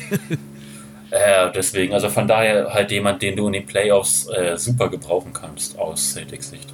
Wenn er dann fit ist, das wollen wir immer wünschen, da klopfen wir auf Holz. Also finde ich echt richtig gut von den Celtics und das hebt sie für mich eigentlich Stand heute mit den Bugs eigentlich so ein bisschen in die Top-Favoritenrolle. Aber nicht weit dahinter sind natürlich äh, die, die Rivalen lauern. Ja, dann gab es ja die, eine ganze Reihe von großen Verlängerungen. Booker vier Jahre 214 Millionen, Levine mhm. fünf Jahre 215 Millionen und auch natürlich Jokic hat seinen großen Jahrzahldach bekommen, fünf Jahre 264 Millionen und ähm, auch der Jamorant bei den Memphis Grizzlies erwartungsgemäß. Also alles, denke ich, No-Brainer, oder? Auf jeden Fall. Ich möchte ganz kurz als Nuggets-Fan äh, anmerken: äh, Biggest Deal in NBA History. Äh, Nikola Jokic, zweifacher MVP, er bricht weiter die Rekorde. ähm, nee, auf jeden kann er sich also, da wieder Pferde kaufen und alles? ja, richtig. Da, da freut sich, äh, da freut sich seine Farm. Ähm, ja, auf jeden Fall alles No-Brainer. Also alles auch Sachen, wo man tatsächlich, äh, ich zumindest nicht groß überrascht war. Wien war jetzt der einzige, wo man so ein bisschen drauf geguckt hat, hatte ich das Gefühl, also bleibt da, bleibt da nicht. Aber das war ja auch so eine, glaube, wir wären alle geschockt gewesen, wenn Levine nicht, nicht geblieben wäre. Ja, das wäre ein dickes Ding, aber ja, die Bulls haben jetzt auch noch überraschend Dragic verpflichtet. Da ist auch wieder Dallas durch die Lappen gegangen. Also, hab schon letzte Saison gesagt, er wird sich doch da mit seinem slowenischen Homie Doncic zusammenschließen. Jetzt schon wieder aus ja, unbekannten Gründen hat es nicht geklappt. Also ein loaded Backcourt da, aber Lavin natürlich, der hat ja seine Minuten safe, der braucht sich da keine Sorgen machen. Ja, dann nicht ganz so No-Brainer, finde ich. Also du musst es natürlich machen irgendwie als Pelicans, aber sein Williamson mit der Vorgeschichte, so viele Spiele verpasst, fünf Jahre, 231 Millionen. Ich hoffe, sie haben mal da aller Embiid ganz viele Klauseln äh, bezüglich der Anzahl der Spiele eingebaut. Auf jeden Fall. Also ich hab's auf den ersten Blick habe ich mich auch gefragt, was das soll, so einem Spieler ähm, einen Max hinzuwerfen, der das leistungstechnisch absolut fraglos wert ist, aber eben, äh, wo man sich ja, die Frage stellt, ist, ja. richtig, ob er eben fit ist.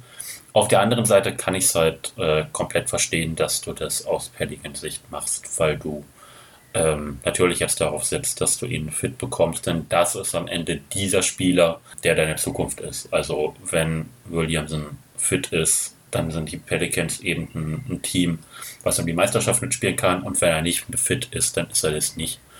Ähm, und äh, dann sind sie das nicht. Und damit äh, ist dieser Deal eigentlich auch, ja, zumindest in Anführungszeichen, äh, Zeichen No-Brainer. Ja, die Pelicans für mich neben den Celtics, die haben natürlich alles andere überschattet, aber die haben auch einen mega Turnaround gemacht, die Pelicans. Willie Green, der junge Coach, da wirklich da eine coole Identität aufgebaut. Spannendes mhm. Team. Und wenn da jetzt noch sein Williamson, wenn er denn gesund ist, fit ist, ja, das finde ich ja so ein Phänomen bei ihm. Da siehst du jeden Tag ein Bild von ihm aus einem anderen Winkel. Aus einem sieht er mega fett aus, aus dem anderen ganz normal und beim dritten äh, mega fit. Also das ist ein Rätsel, der Mann. Aber wenn er spielt, ist er eh über jeden Zweifel erhaben und hast du völlig recht. Also die sehe ich als ja, so ein Dark Horse äh, für, für ein Homecourt Advantage, wenn alles perfekt läuft.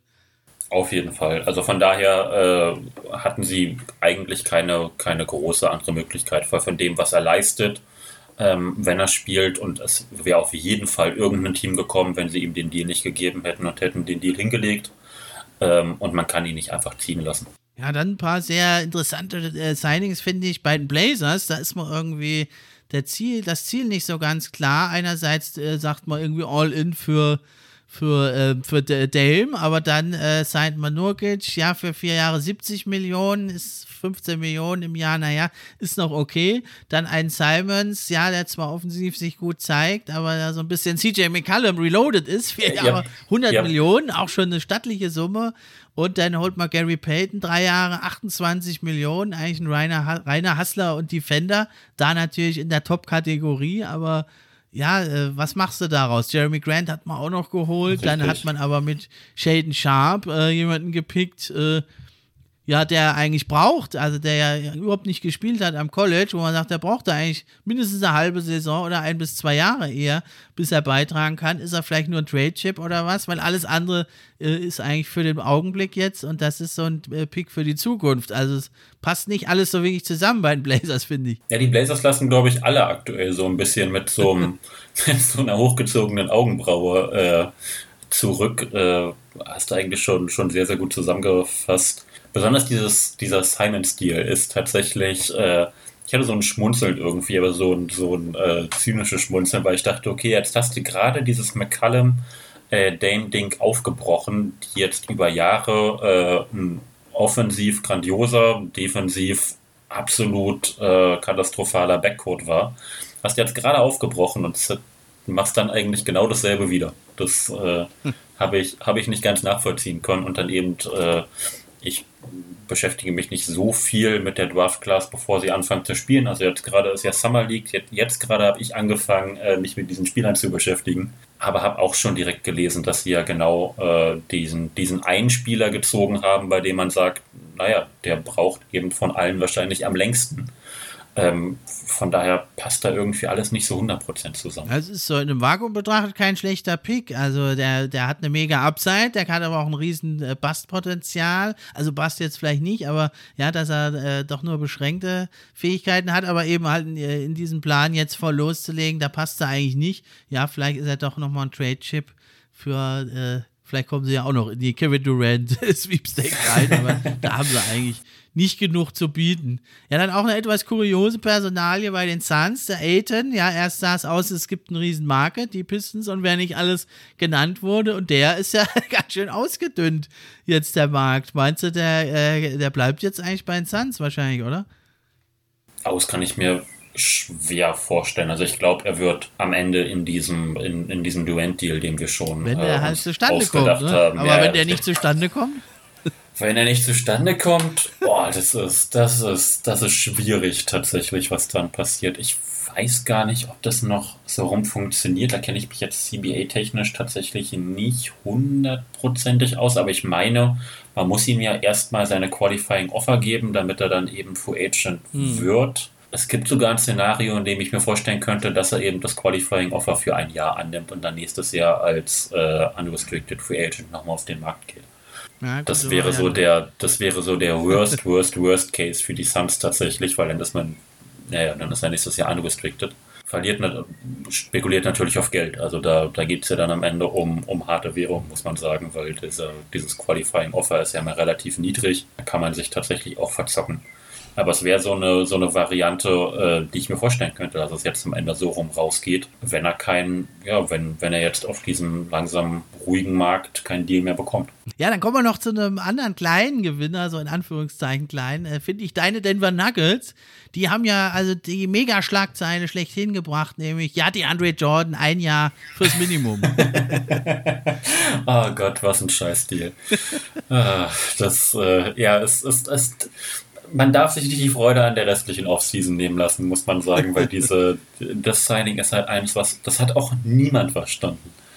Ähm, ich habe tatsächlich bei The Athletic, äh, da haben sie es mit, ne, mit einem Augenzwinkern gemacht. Ich, bin ja, ich habe ja mein, mein Athletic-Abo und äh, lese die tatsächlich auch äh, sehr gerne. Ähm, und da gab es tatsächlich äh, eben auch zum Thema Durant, ich wollte jetzt in deine Top 7 nicht reinpacken, ähm, weil, ich auch nicht dran glaube tatsächlich. Aber da wurde auch schon mit dem Augenzwinkern gesagt, so ah, ja. nachdem sie Bruce Brown, nachdem sie Bruce Brown verpflichtet haben, äh, hieß es so, und jeder, der jetzt äh, seinen Conspiracy Head aufsetzen möchte, kann sich damit beschäftigen, dass die Nuggets mit Bruce Brown und die Andrew Jordan zwei sehr gute Kumpels von Durant verpflichtet haben. Ähm, naja. Ja, aber Spaß beiseite. Also, Jokic-Stil haben wir schon gesagt, sowieso ein No-Brainer. Und ja, der Bruce Brown, finde ich, ist für zwei Jahre 13 Millionen ein richtig guter Deal. Der hat ja schon gezeigt, er kann da neben den Stars richtig krass produzieren. Er ist der Hustler vor dem Herrn. Äh, du kann, er kann cutten zum Korb, er spielt hier den Minicenter und wenn er die richtige Limo getrunken hat, da haut er auch mal fünf Dreier rein in Playoffs gegen die Celtics. Ja, also richtig, wenn der richtig. noch äh, konstanter käme, der Wurf, das wäre natürlich richtig krass, aber ich finde, das ist so einer, der hat Denver ein bisschen gefehlt. Denver ist für mich immer so ein Skill-Team, ne, Jokic, ich meine, der ist auch hart und so, aber der spielt halt eher mit Skills und äh, also hier so ein Bulle und so ein Fighter und der dann hinspringt und die Gegner beschimpft und so. Das hat so ein bisschen gefehlt und das hast du halt mit Bruce Brown und wie gesagt, Skills hat er auch noch. Richtig, also ist auf jeden Fall äh, ein, ein Spieler, der so perfekt in dieses Team passt der seinen Wurf trifft, der eben gut cutten kann, wie du schon gesagt hast, der verteidigt, der hasselt. Generell hat man, hat man bei den Nuggets, finde ich, relativ mutig gehandelt. Also ich hätte nicht so extrem damit gerechnet. Auf der anderen Seite ist es wahrscheinlich, wenn man einen GM austauscht, äh, möchte jeder GM so ein bisschen seine, seine Fußstapfen natürlich auch unterlassen, beziehungsweise so sein, ja, zeigen, zeigen, was er eigentlich kann und hat ja diesen, diesen Trade eingestellt, äh, Will Barton. Ähm, und Montemorris für KCP und genau. ähm, warte, KCP und äh, hat auch einen Rekord damit gebrochen, hat die meisten NBA-Teams äh, aller Spieler in seiner Karriere. Ähm, Ish Smith. Ish Smith, richtig. Wird wahrscheinlich, ja, er wird, er wurde nicht, äh, also sein Gehalt wurde garantiert, das hätte man nicht machen müssen, von daher wird er wohl eine Rolle spielen. Ist auch, äh, ja, eben jemand, der von der Bank kommen kann. Ja, für ein paar Minuten okay, aber KCP Richtig. ist da natürlich das entscheidende Piece und der ist ja der Edeldefender, kämpft sich durch die Blocks. Sehr, sehr gutes Signing.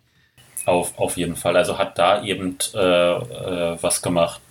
Äh, und hat damit so ein, ja, am Ende äh, einen Kader zusammengestellt, jetzt mit KCP, äh, mit Bruce Brown, ähm, wo man tatsächlich relativ gute Defender für die Flügel noch geholt hat dass man damit eben auch mal einen Aaron Gordon so einsetzen kann, wie man ihn auch einsetzen möchte. Also Aaron Gordon war die letzten zwei Jahre der primäre Guard-Verteidiger. Das soll ja eigentlich nicht sein. Der, der soll eigentlich ein Flügelverteidiger sein und nicht irgendwie äh, ja, Dame um die Blöcke laden, äh, jagen oder eben äh, Steph Curry, was er jetzt die letzten Jahre machen musste. Ähm, von daher bringt diese, diese Verpflichtung von diesen Jungs ähm, eben auch ein Aaron Gordon tatsächlich, glaube ich, weit voran, der eben endlich mal äh, ja, sowohl offensiv wie auch defensiv das machen kann, wofür man ihn eigentlich ursprünglich mal geholt hat. Genau, ja. ähm, gleichzeitig zwei, zwei sehr gute äh, Picks im Draft. Ähm, Peyton Watson, es gibt aktuell natürlich äh, vollkommen übertrieben, ähm, aber äh, trotzdem so sehr, sehr lustige Peyton Watson-Hype in, in meiner Nuggets-Blase. Peyton Watson ist so der, der Rookie, der von der, ich, ich erzähle einfach noch, ich äh, bin begeistert mit meinem Nuggets-Kader, ich, ich quatsch dich mit meinen Nuggets voll jetzt. Ähm, Peyton Watson äh, ist so einer dieser, dieser verloren gegangenen Talente, könnte man sagen. Also kam von der Highschool als äh, Five- or Four-Star-Talent äh, Talent, ähm, ans College und hatte aber das Problem, dass er mit dieser abgebrochenen Corona-Saison und so weiter einfach extreme Probleme körperlich hatte. Hat ähm, also Five- oder Four-Star-Prospect äh, sind so diese, diese Top-Stars. Also jemand, von dem man mhm. eigentlich dachte, der geht jetzt ein Jahr ins College und ist dann Lottery-Pick. Interessanter Mann, ja. Und äh, ist dann eben am College komplett untergegangen, eben auch aus körperlichen Gründen. Hat ist von der Bank gekommen, hat kaum Punkte gemacht, ähm, hat aber tatsächlich, was man eben auch ihm positiv anrechnen konnte, hat eben überhaupt keine Probleme gemacht, ist sehr gut mit der Situation umgegangen und hat aber trotzdem gesagt, dass er nach diesem doch sehr schlechten Jahr seinen One-and-Done-Plan weiterverfolgt. Der ist er dann an 30 äh, verpflichtet worden von den Nuggets, so als, äh, ja, so als, als Dark Horse-Pick könnte man sagen. Also, wo es, wo es damals schon hieß, na mal gucken, hat super viel Potenzial tatsächlich. Wie gesagt, kam von der Highschool als einer der, der Top-Prospects und ist dann untergegangen und hat jetzt eben auch sehr viel Hype so als äh, ja, Two-Way äh, Two-Way-Wing, der eben äh, primär, als, primär als Defender geholt worden ist, ähm, der eben äh, laut den Nuggets zukünftig mal so ein elitärer Flügeldefender sein sollte, also eher auf den, auf den größeren Flügelpositionen und der eben offensiv theoretisch was anbieten kann. Natürlich ist es jetzt jemand, den, den wir dieses Jahr wahrscheinlich nicht in der Liga sehen werden. Aber das, was er an Training macht, sorgt dafür, dass ein riesiger Hype durch meine Twitter-Bubble aktuell geht. ähm, ist, ist ganz lustig. Und hat, man hat natürlich mit Christian Brown noch jemand geholt. Wir haben schon äh, tatsächlich äh, über ihn diskutiert. Äh, auf, bin ja nicht so ein WhatsApp. Freund von ihm, aber vielleicht äh, täusche ich mich ja. Du, du, bist kein Freund von ihm, aber es ist eben genau das. Ich musste dran denken, als du das mit Bruce Brown gesagt hast. Eben jemand, der sich in alles reinwirft, der laut ist. Ähm, Kirsten Brown ist eben auch jemand, ist ein ähm, überdurchschnittlich großer, äh, überdurchschnittlich guter Athlet, ähm, gleichzeitig ein großer Guard, hat ein bisschen kurze Arme, ähm, aber ist meinst, eben. Wir sehen vielleicht mal die Brown Brown äh, Flü Flügelzange. Äh, könnte ich, könnte ich mir tatsächlich eben vorstellen. so ist, ein, ist, ist, eben jemand, ist, ist ein ähnlicher Spielertyp tatsächlich. Also äh, passt eben und eben ein riesiger Trash-Talker, also jemand, der ähm, auf dem Feld laut ist, der ähm, der, der wahnsinnig kompetitiv ist. Also man hat sich da irgendwie schon zwei Leute reingeholt, äh, auch gleichzeitig jemand, also Sandspring ist nicht nur athletisch und laut, sondern kann eben theoretisch werfen, hat so um die 40 Prozent seiner Dreier getroffen, nimmt den eben zu wenig, aber ist eben so dieser, dieser klassische 3D-Rollenspieler, ähm, den man haben möchte. So, und damit hat man äh, mit, mit allen Verpflichtungen äh, tatsächlich einen spannenden Kader zusammengebaut ja, es steht und fällt natürlich alles letzten Endes dann, wie geht's äh, mit Murray und natürlich Michael Porter Jr. weiter, ne? Mhm. aber das wollen wir ja alle jetzt mal sehen, was die machen. Und dann hat man eben die peripheren, kleineren, richtigen Deals eingefädelt, also Brown Brown und vor allem KCP, denke ich, das ist, er könnte richtig viel wert werden für die Mhm. Nuggets. Äh, In Playoffs vor allem, dann in der Regular Season braucht man den gar nicht so sehr. Da hat man schon so genug, aber ja, also wird richtig spannend und den, die Nuggets sehe ich stand heute so, so mindestens in dem zweiten Teil ja Contender und ja, Gesundheit vorausgesetzt natürlich.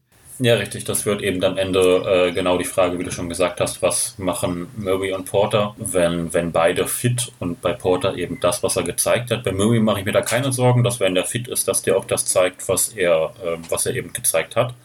Bei Porter muss man mal äh, ja gucken, was er, was er jetzt Vorerkrankung auch, die Schulter immer wieder. äh, der Rücken ist es am Ende, aber äh, ja, da, da muss man, da muss man gucken, aber wenn beide fit sind, ist es eben äh, auf jeden Fall ein, ein spannendes Team, sagen wir Ja, ich werde auf jeden Fall nächste Saison wieder mehr Nuggets gucken. Ich muss zugeben, letzte Saison, da war ich doch so enttäuscht, dass Murray und äh, Porter Jr. ausfallen. Da habe ich nicht ganz so viel geguckt, nur ab und an mal wegen Jokic. Und jetzt gibt es natürlich den Jokic immer noch und alle anderen oben drauf. Also lohnt sich noch mehr, jetzt wieder hinzugucken bei den Nuggets. Auf jeden Fall. Also äh, ich werde eh alle Spiele sehen, von daher äh, ich bin gespannt. Ja, dann habe ich noch so ein paar auch kleinere Gewinner der, der Off-Season, die wollte ich noch kurz besprechen. Zum einen äh, würde mich interessieren, da widersprichst du mir wahrscheinlich, die ja Sacramento Kings, die sehe ich doch ein bisschen eigentlich als auch ein interessantes Team. Man hat Kevin Herter ist so ein bisschen runtergefallen äh, in Atlanta und Malik Monk. Äh, man hat jetzt zwar das Spacing im Frontcourt nicht, äh, nicht wirklich gelöst, hat zwar mit Keegan Murray auch einen ganz interessanten Pick getätigt, aber finde ich, das ist so ein ganz äh, solides Team und da denke ich, die werden da im, äh, ums Play-In mitspielen und da wollen sie ja verzweifelt äh, in die Playoffs rein. Äh, wie findest du das von den Kings? Ist das auch eher positiv oder nicht so? Sie haben tatsächlich, ja, sie haben an sich ein, ein interessantes junges Team, ähm, haben auch einen Rookie gezogen, der jetzt direkt in der Summer League eben äh, wahnsinnig gut aussah. Ähm, Etwas älterer Rookie auch, aber trotzdem. Guter Shooter, guter Floor Spacer, Cutter sogar auch. Richtig, Wenn's also kann von, er auch gut werden. das, äh, von daher, äh, ja, also ich, ich werde sie wahrscheinlich nicht so großartig viel sehen, ähm, muss ich sagen, aber ich kann verstehen, warum sie zumindest ein bisschen, ein bisschen Hype auslösen. Ja, und Fox und Sabonis hatte ja ganz gut funktioniert, von Statistiken zumindest, von Siegen noch nicht so, aber warten wir es mal ab. Ja, dann finde ich einen Deal, der wurde total abgefeiert, finde ich überhaupt nicht gut. John Wall zu den Clippers, also ich meine, klar, der kostet jetzt nicht viel, aber ich finde, du hast da eigentlich Reggie Jackson und Co., also finde ich eigentlich völlig unnötig bei den Clippers. Was, was findest du dazu? Vor allem noch ein Spieler, dem 40 Millionen oder was bezahlt bekommt von seinem Team, dass er nicht spielt, jahrelang nicht gespielt, also ist für mich ein bisschen übertrieben. Ja, und der ist jetzt zur, zur Mid-Level äh, zu den Clippers gegangen. Ja, aber die haben ja, die sind sowieso äh, knietief in der Luxury Tax und dann jetzt nochmal drauf. Äh, das ist dann schon ein bisschen mehr dann, aber wenn sie wollen, hauen sie es halt auch noch raus. Das, das ist richtig. Ja, die, die Clippers haben natürlich äh, den, den unendlich tiefen Geldbeutel mit ihrem Owner, der, der da mit Microsoft äh, genug Geld hat, dass er wahrscheinlich sein Leben lang äh, diese Summe ausgeben kann jedes Jahr und trotzdem am Ende nichts davon merkt.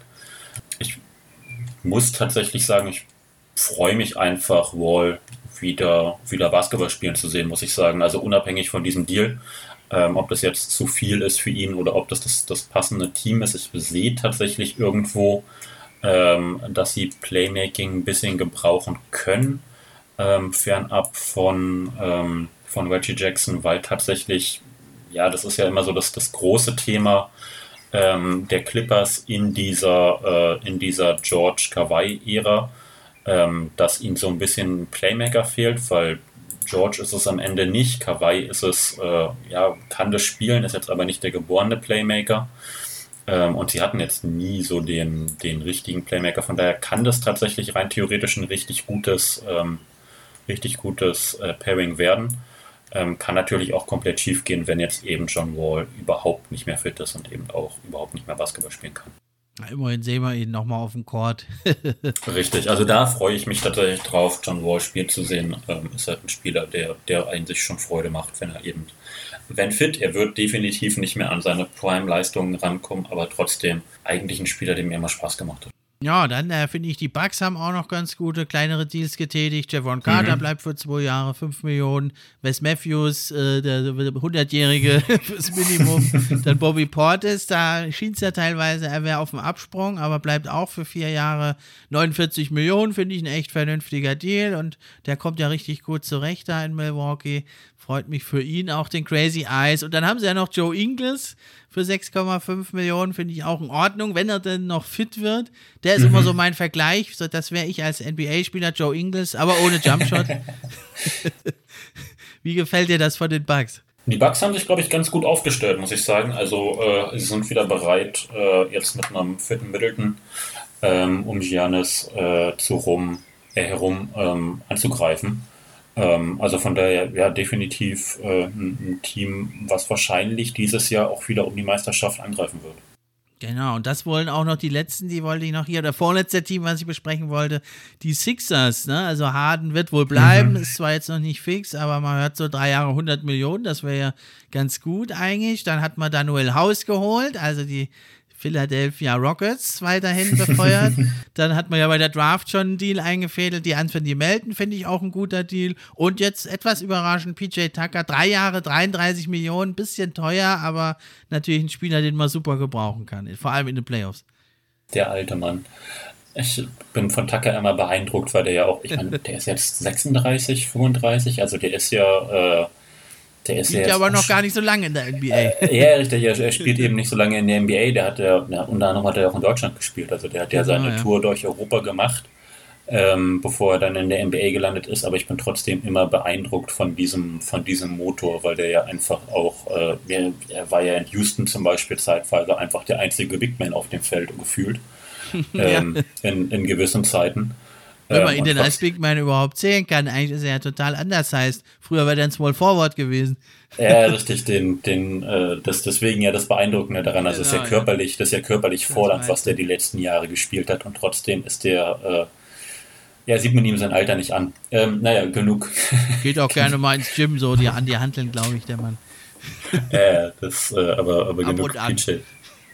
Ein paar Mal wahrscheinlich. Ja, das ist, äh, ich glaube, das darf man immer nicht vergessen. Ich verdiene ja natürlich ihr Geld damit am Ende. Oder es kommt davon, dass er seine ganze Schuhsammlung immer tragen muss und der wechselt ja häufig das Team die letzten Jahre. Da, der hat ja irgendwie zigtausend Schuhe, da hat er auch einiges zu tragen. Da bleibt er auch schon fit, wenn er es denn selber macht.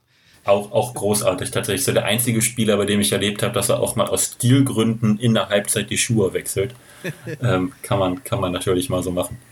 ähm, Nee, auf jeden Fall. Also die, die Sixers haben hier äh, ein paar kluge Deals gemacht, haben natürlich auch mit Harden, der definitiv ähm, damit auch gezeigt hat, dass er sein, seinen Ring noch haben möchte in seiner Karriere. Ähm, seine Option nicht gezogen hat, ein bisschen auf Geld verzichtet. Hätte ähm, ihm ja nicht zugetraut, ehrlich gesagt. Ja, hätte man, also ich, ich glaube halt tatsächlich, dass er jetzt, der ist MVP geworden, ähm, der hat richtig gute Jahre in Houston gehabt. Äh, in, in, Amerika ist ja dieses, äh, dieses Meisterschaftsthema riesig groß tatsächlich. Von daher glaube ich schon, dass er da auch einfach ein bisschen Druck hat. Und deswegen. Äh, hat jetzt auch zweimal in einem Jahr sein Team erpresst. Also, wenn es jetzt beim Sixers nicht klappt, dann wird es eng. Das, das wäre ungünstig tatsächlich. Äh, wobei ich bei den jetzt verstehen kann, dass er da keinen Bock drauf hatte irgendwie. Also das äh, war, glaube ich, keine Situation, die Spaß macht, wenn er da ja mit zwei zwei Leuten spielst, die am Ende irgendwie nicht spielen. Naja, egal, wir haben über den jetzt schon genug gesprochen. Von daher äh, glaube ich tatsächlich, dass, dass die äh, Sixers jetzt auch wirklich ein Team haben, mit dem sie dieses Jahr, wenn Embiid fit ist, und daran hängt es ja eigentlich jedes und jedes und jedes und jedes und jedes Jahr, wir sagen es gefühlt seit zehn Jahren, solange er nicht in der Liga, aber du weißt, was ich meine, ähm, die auf jeden Fall äh, auch um die Meisterschaft mitspielen. Ja, dann kommen wir zum für mich ja eigentlich fast schon ja, größten Verlierer der Offseason. Das sind die Dallas Mavericks. Man hat zwar, man hat es jetzt hinten raus ein bisschen noch gerettet, JaVale McGee drei Jahre 20 Millionen, passt zwar nicht so ganz in diese Stretch-Big-Anforderung, aber natürlich ein super Rim-Defender. Schon sagen, hat man es hat damit für dich gerettet? Also, ich, ich also es ist dann halt nicht ganz so schlecht. so gerettet das, vielleicht nicht. Ich fand das McGee-Signing nämlich eher ziemlich schlecht, muss ich zugeben. Also das, äh, man, man hat eigentlich Christian Wood sich geholt und man holt sich jetzt einen durchschnittlichen Center für sehr viel Geld, obwohl man eigentlich schon einen Center hat. Also ich gehört zu den Signings, die ich nicht verstanden habe, muss ich zugeben. Ja, gut, drei Jahre 20 Millionen ist jetzt nicht so viel. Aber es ist der einzige Deal halt, den sie überhaupt eigentlich gemacht haben, der nennenswert ist. Äh, ich sehe schon eher etwas positiv. Ich finde jetzt 7 Millionen für, für McGee finde ich okay, aber schlimmer ist natürlich Jalen Brunson weg, das hat sich angebahnt, mhm. jetzt konnte man es nicht mehr verhindern, das hatte man vorher schon versiebt, man hätte ihn ja früher verlängern können, man hat aber nicht so ganz auf ihn gesetzt, das geht aber glaube ich noch zurück auf den letzten Coach, das war vor allem, äh, und das die alte Leitung, aber hätte die neue Leitung jetzt schneller handeln müssen und dann vor allem kein Dragic, sonst auch keiner kommt. Seit Jahren hört man die alte Leier eigentlich in Dallas schon früher mit zu Dirk wollte keiner kommen und jetzt denkt, heißt es immer, alle wollen doch mit Luka Doncic spielen und es zeigt sich, ja, bisher ist das noch nicht der Fall. Katastrophe eigentlich in Dallas diese Offseason. Ja, das ist tatsächlich, äh, sie, sie sehen nicht gut aus, äh, Stand, Stand heute. Ähm, mal gucken, vielleicht haben die ja noch ein Durant-Paket. also ich finde es halt ähm, so schade, weil die haben halt jetzt diese Fighter-Defense-Mentalität, haben wirklich das meiste da aus ihrem Kader rausgeholt. Und jetzt dachte man, wenn die noch ein paar Pieces dazusetzen können, ja, oder wenigstens ein Sign-and-Trade für Brunson irgendwie hinkriegen noch, aber so steht man halt eigentlich schlechter da als letzte Saison. Gut, Dinwiddie kann das ein Stück weit vielleicht auffangen, so diese Brunson-Rolle. Ja, aber dauerhaft auf ihn zu setzen ist nichts. Und jetzt hat man eigentlich sich verschlechtert. Sehr, sehr schade. Und so das Maximum aus dem Kader ist, glaube ich, auch schon rausgeholt worden. Da sehe ich jetzt für, für internes Wachstum nicht mehr viel Möglichkeiten. Außer bei Luca, der ja äh, mega austrainiert aussieht momentan, was man sieht von ihm. Auf jeden Fall. Also das, das ist halt ein bisschen schade. Ähm, ich weiß nicht, woran das liegt, dass, dass Dallas so ein, äh, ja, so ein, so ein schwerer Free Agent Ort ist irgendwie. Ja, der Dragic ist ja mittlerweile, ist jetzt kein, kein Spieler, der den Kader irgendwie extrem verbessert, aber wäre natürlich ein, spannendes Signing gewesen. Und das führt ja auch langsam zu einem Running Gag, zum, also das wurde jetzt die letzten Jahre immer mal wieder. Ja, Dragic kommt noch zu den Mavs. Ja, ich meine, er sei ja auch tatsächlich jetzt bei den, bei der, bei der Nationalmannschaft haben ja alle Vielleicht schon gesagt. Hat der Luca da einen Gag zu viel gemacht in der Pause beim Spiel oder was? Ich weiß es nicht. Ja, das, das, ich weiß es nicht. Also, weil, Luca ja auch schon so reagiert hat, als es hieß, ja, Goran Dragic, der jetzt wohl zusammen äh, hier sitzt und in der Nationalmannschaft spielt, habe ich schon drüber gesprochen. So kommt er jetzt zu den Mavs wo er so mit einem Lächeln meinte, ja, darf ich nicht drüber sprechen, sonst kriege ich eine Geldstrafe. Es sah halt auch wieder alles so aus, als ob er kommt und jetzt kommt er nicht. Ja, echt schade. Und es gibt auch nicht mehr viele Optionen. Eine Möglichkeit wäre vielleicht noch, äh, ob man äh, mit Colin Sexton, der wohl auf dem Absprung steht, in, bei den Cavaliers, ob man da vielleicht mit dem Timmy Hardaway noch was dazu den kriegen könnte. Das wäre dann natürlich doch nochmal ein ganz interessantes Signing. Meinst du, das könnte zustande kommen? Gar keine Gedanken darüber gemacht, tatsächlich, muss ich zugeben. wäre aber wahrscheinlich, also doch, könnte ich, könnte ich mir vorstellen, wird defensiv natürlich mit beiden auf Guard wieder ein bisschen, ein bisschen spannend, ähm, aber sollte normalerweise so ein, so ein Dallas-Kader auffangen können und gleichzeitig passt das offensiv natürlich sehr gut. Also wäre was, wird sie auf jeden Fall voranbringen. Das wäre noch interessant, sonst bleibt ja nicht mehr viel übrig. Avery Bradley, Dwight Howard, Whiteside, Thomas Bryant, alles nicht so die Gamechanger und ja, vielleicht ja aber sogar noch einer aus Deutschland, nämlich Dennis Schröder, der steht ja auch immer noch da. Für ihn also immer katastrophaler, dass er da die 84 Millionen der Lakers ausgeschlagen hat. Äh, ja, kam jetzt noch dazu, dass er also bei den Celtics äh, jetzt nicht wirklich gut äh, aussah. Die Fans haben die Dribble-Orgien beklagt, hat ihnen nicht gefallen. Offball ist er nicht gut genug. Er ist so ein bisschen, finde ich, ja, äh, Opfer jetzt dieser gestiegenen Wichtigkeit des Dreiers irgendwie. Ne? Spieler wie Schröder haben jetzt nicht mehr so den Wert. Meinst du, er kommt da, wo kommt er noch unter jetzt? Und vor allem zu welchem Wert? Das ist tatsächlich eine, eine gute Frage. Also ich, ich glaube, das ist so der, er hätte sich vielleicht vorher einen anderen Berater holen sollen in seiner, in seiner Zeit in LA, ähm, weil er da ja so ein bisschen das Ganze verkackt hat, könnte man sagen. Und seitdem ging es nie wieder aufwärts. Ich weiß nicht, wo er noch unterkommen kann. Er ist halt an sich ein spannender Spieler für, für ein Team, was eben noch so, ein klassische, so eine klassische Mikrowelle von der Bank braucht, ähm, mhm. wo er einfach nur von der ja Bank, ja richtig, wo er von der Bank reinkommt ähm, und einfach seine weiß nicht, seine 15, 16 Punkte macht. Ähm, er ist defensiv ein bisschen unterschätzt, habe ich immer das Gefühl. Ähm, also er gehört tatsächlich eher zu den, das ist kein elitärer All-Defense-Guard, Defender, aber ähm, er gehört schon zu den besseren Guard-Verteidigern mit seiner Länge, mit seinem Tempo. Ja, ähm, Grund, warum er ihm bei den Lakers den Vertrag angeboten hat. Ja, richtig. Also von daher, äh, er, er bringt ja schon noch ein bisschen was. Ähm, die Frage ist halt, welches Geld er jetzt noch haben möchte. So, weil mein, meine Mikrowelle von der Bank ist mir halt, äh, ja, so ein Mid-Level-Deal. Also ja, ja, die 10 Millionen, darauf wird es wahrscheinlich hinauslaufen. Also, äh, Cape haben jetzt eigentlich nur noch die Spurs, die wollen ihn nicht haben, denke ich. Die Pacers haben auch schon genug im Backcourt, die Pistons haben, und die Knicks haben gar nicht mal so viel Cap mehr eigentlich. Ist auch nur die Mid-Level-Exception. Ja, echt schade für ihn. Er hat ja dadurch auch diese, die Bird-Rights hat er auch verloren mhm. dadurch. Und ja, das ist jetzt echt eine Katastrophe. Also einerseits eine dumme Entscheidung, zum anderen aber auch ein bisschen Pech irgendwie, dass der Markt gerade jetzt so ausgedünnt ist. Das muss man auch sagen.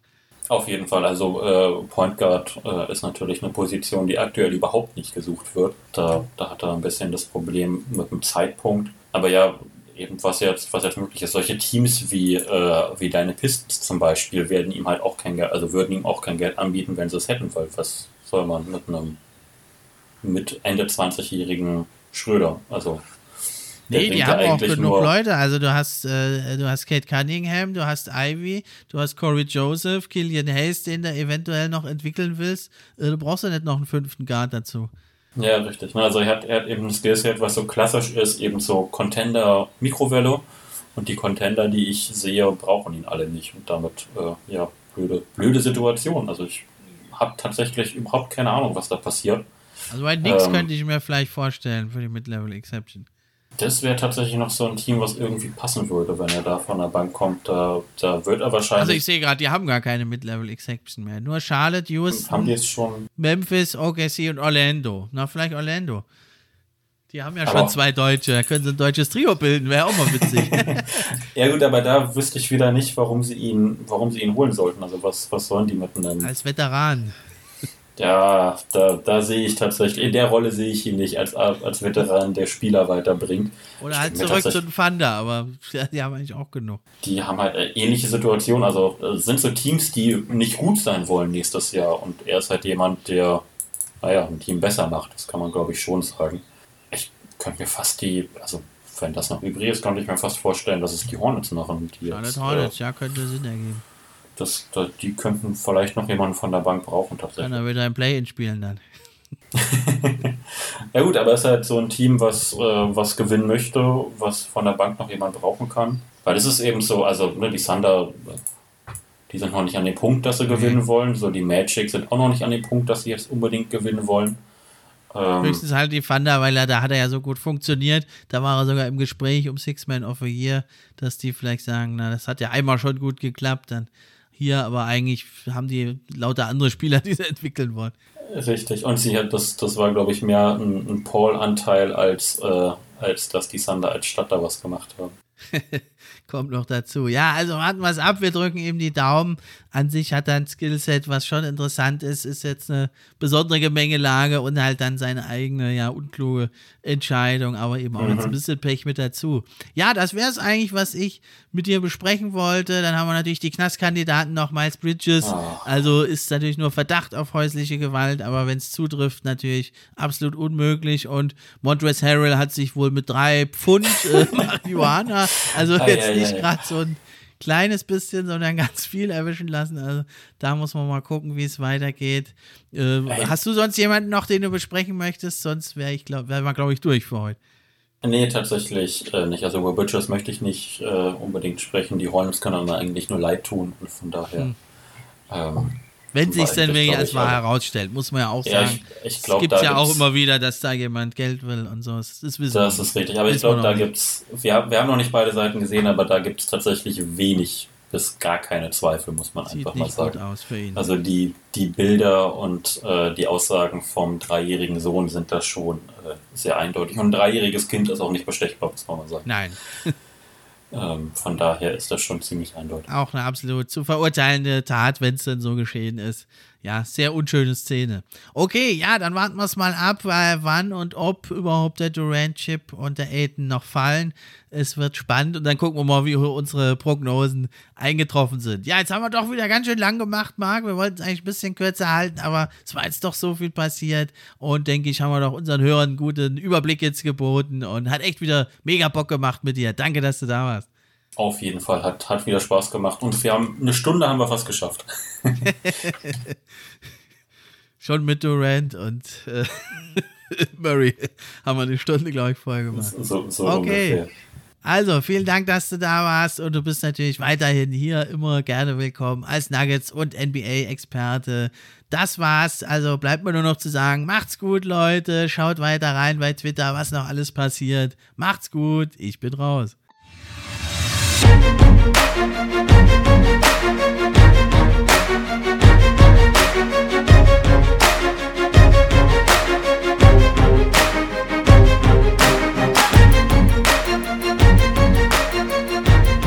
NBA Fan Podcast. Der NBA Podcast für echte Fans von echten Fans gemacht.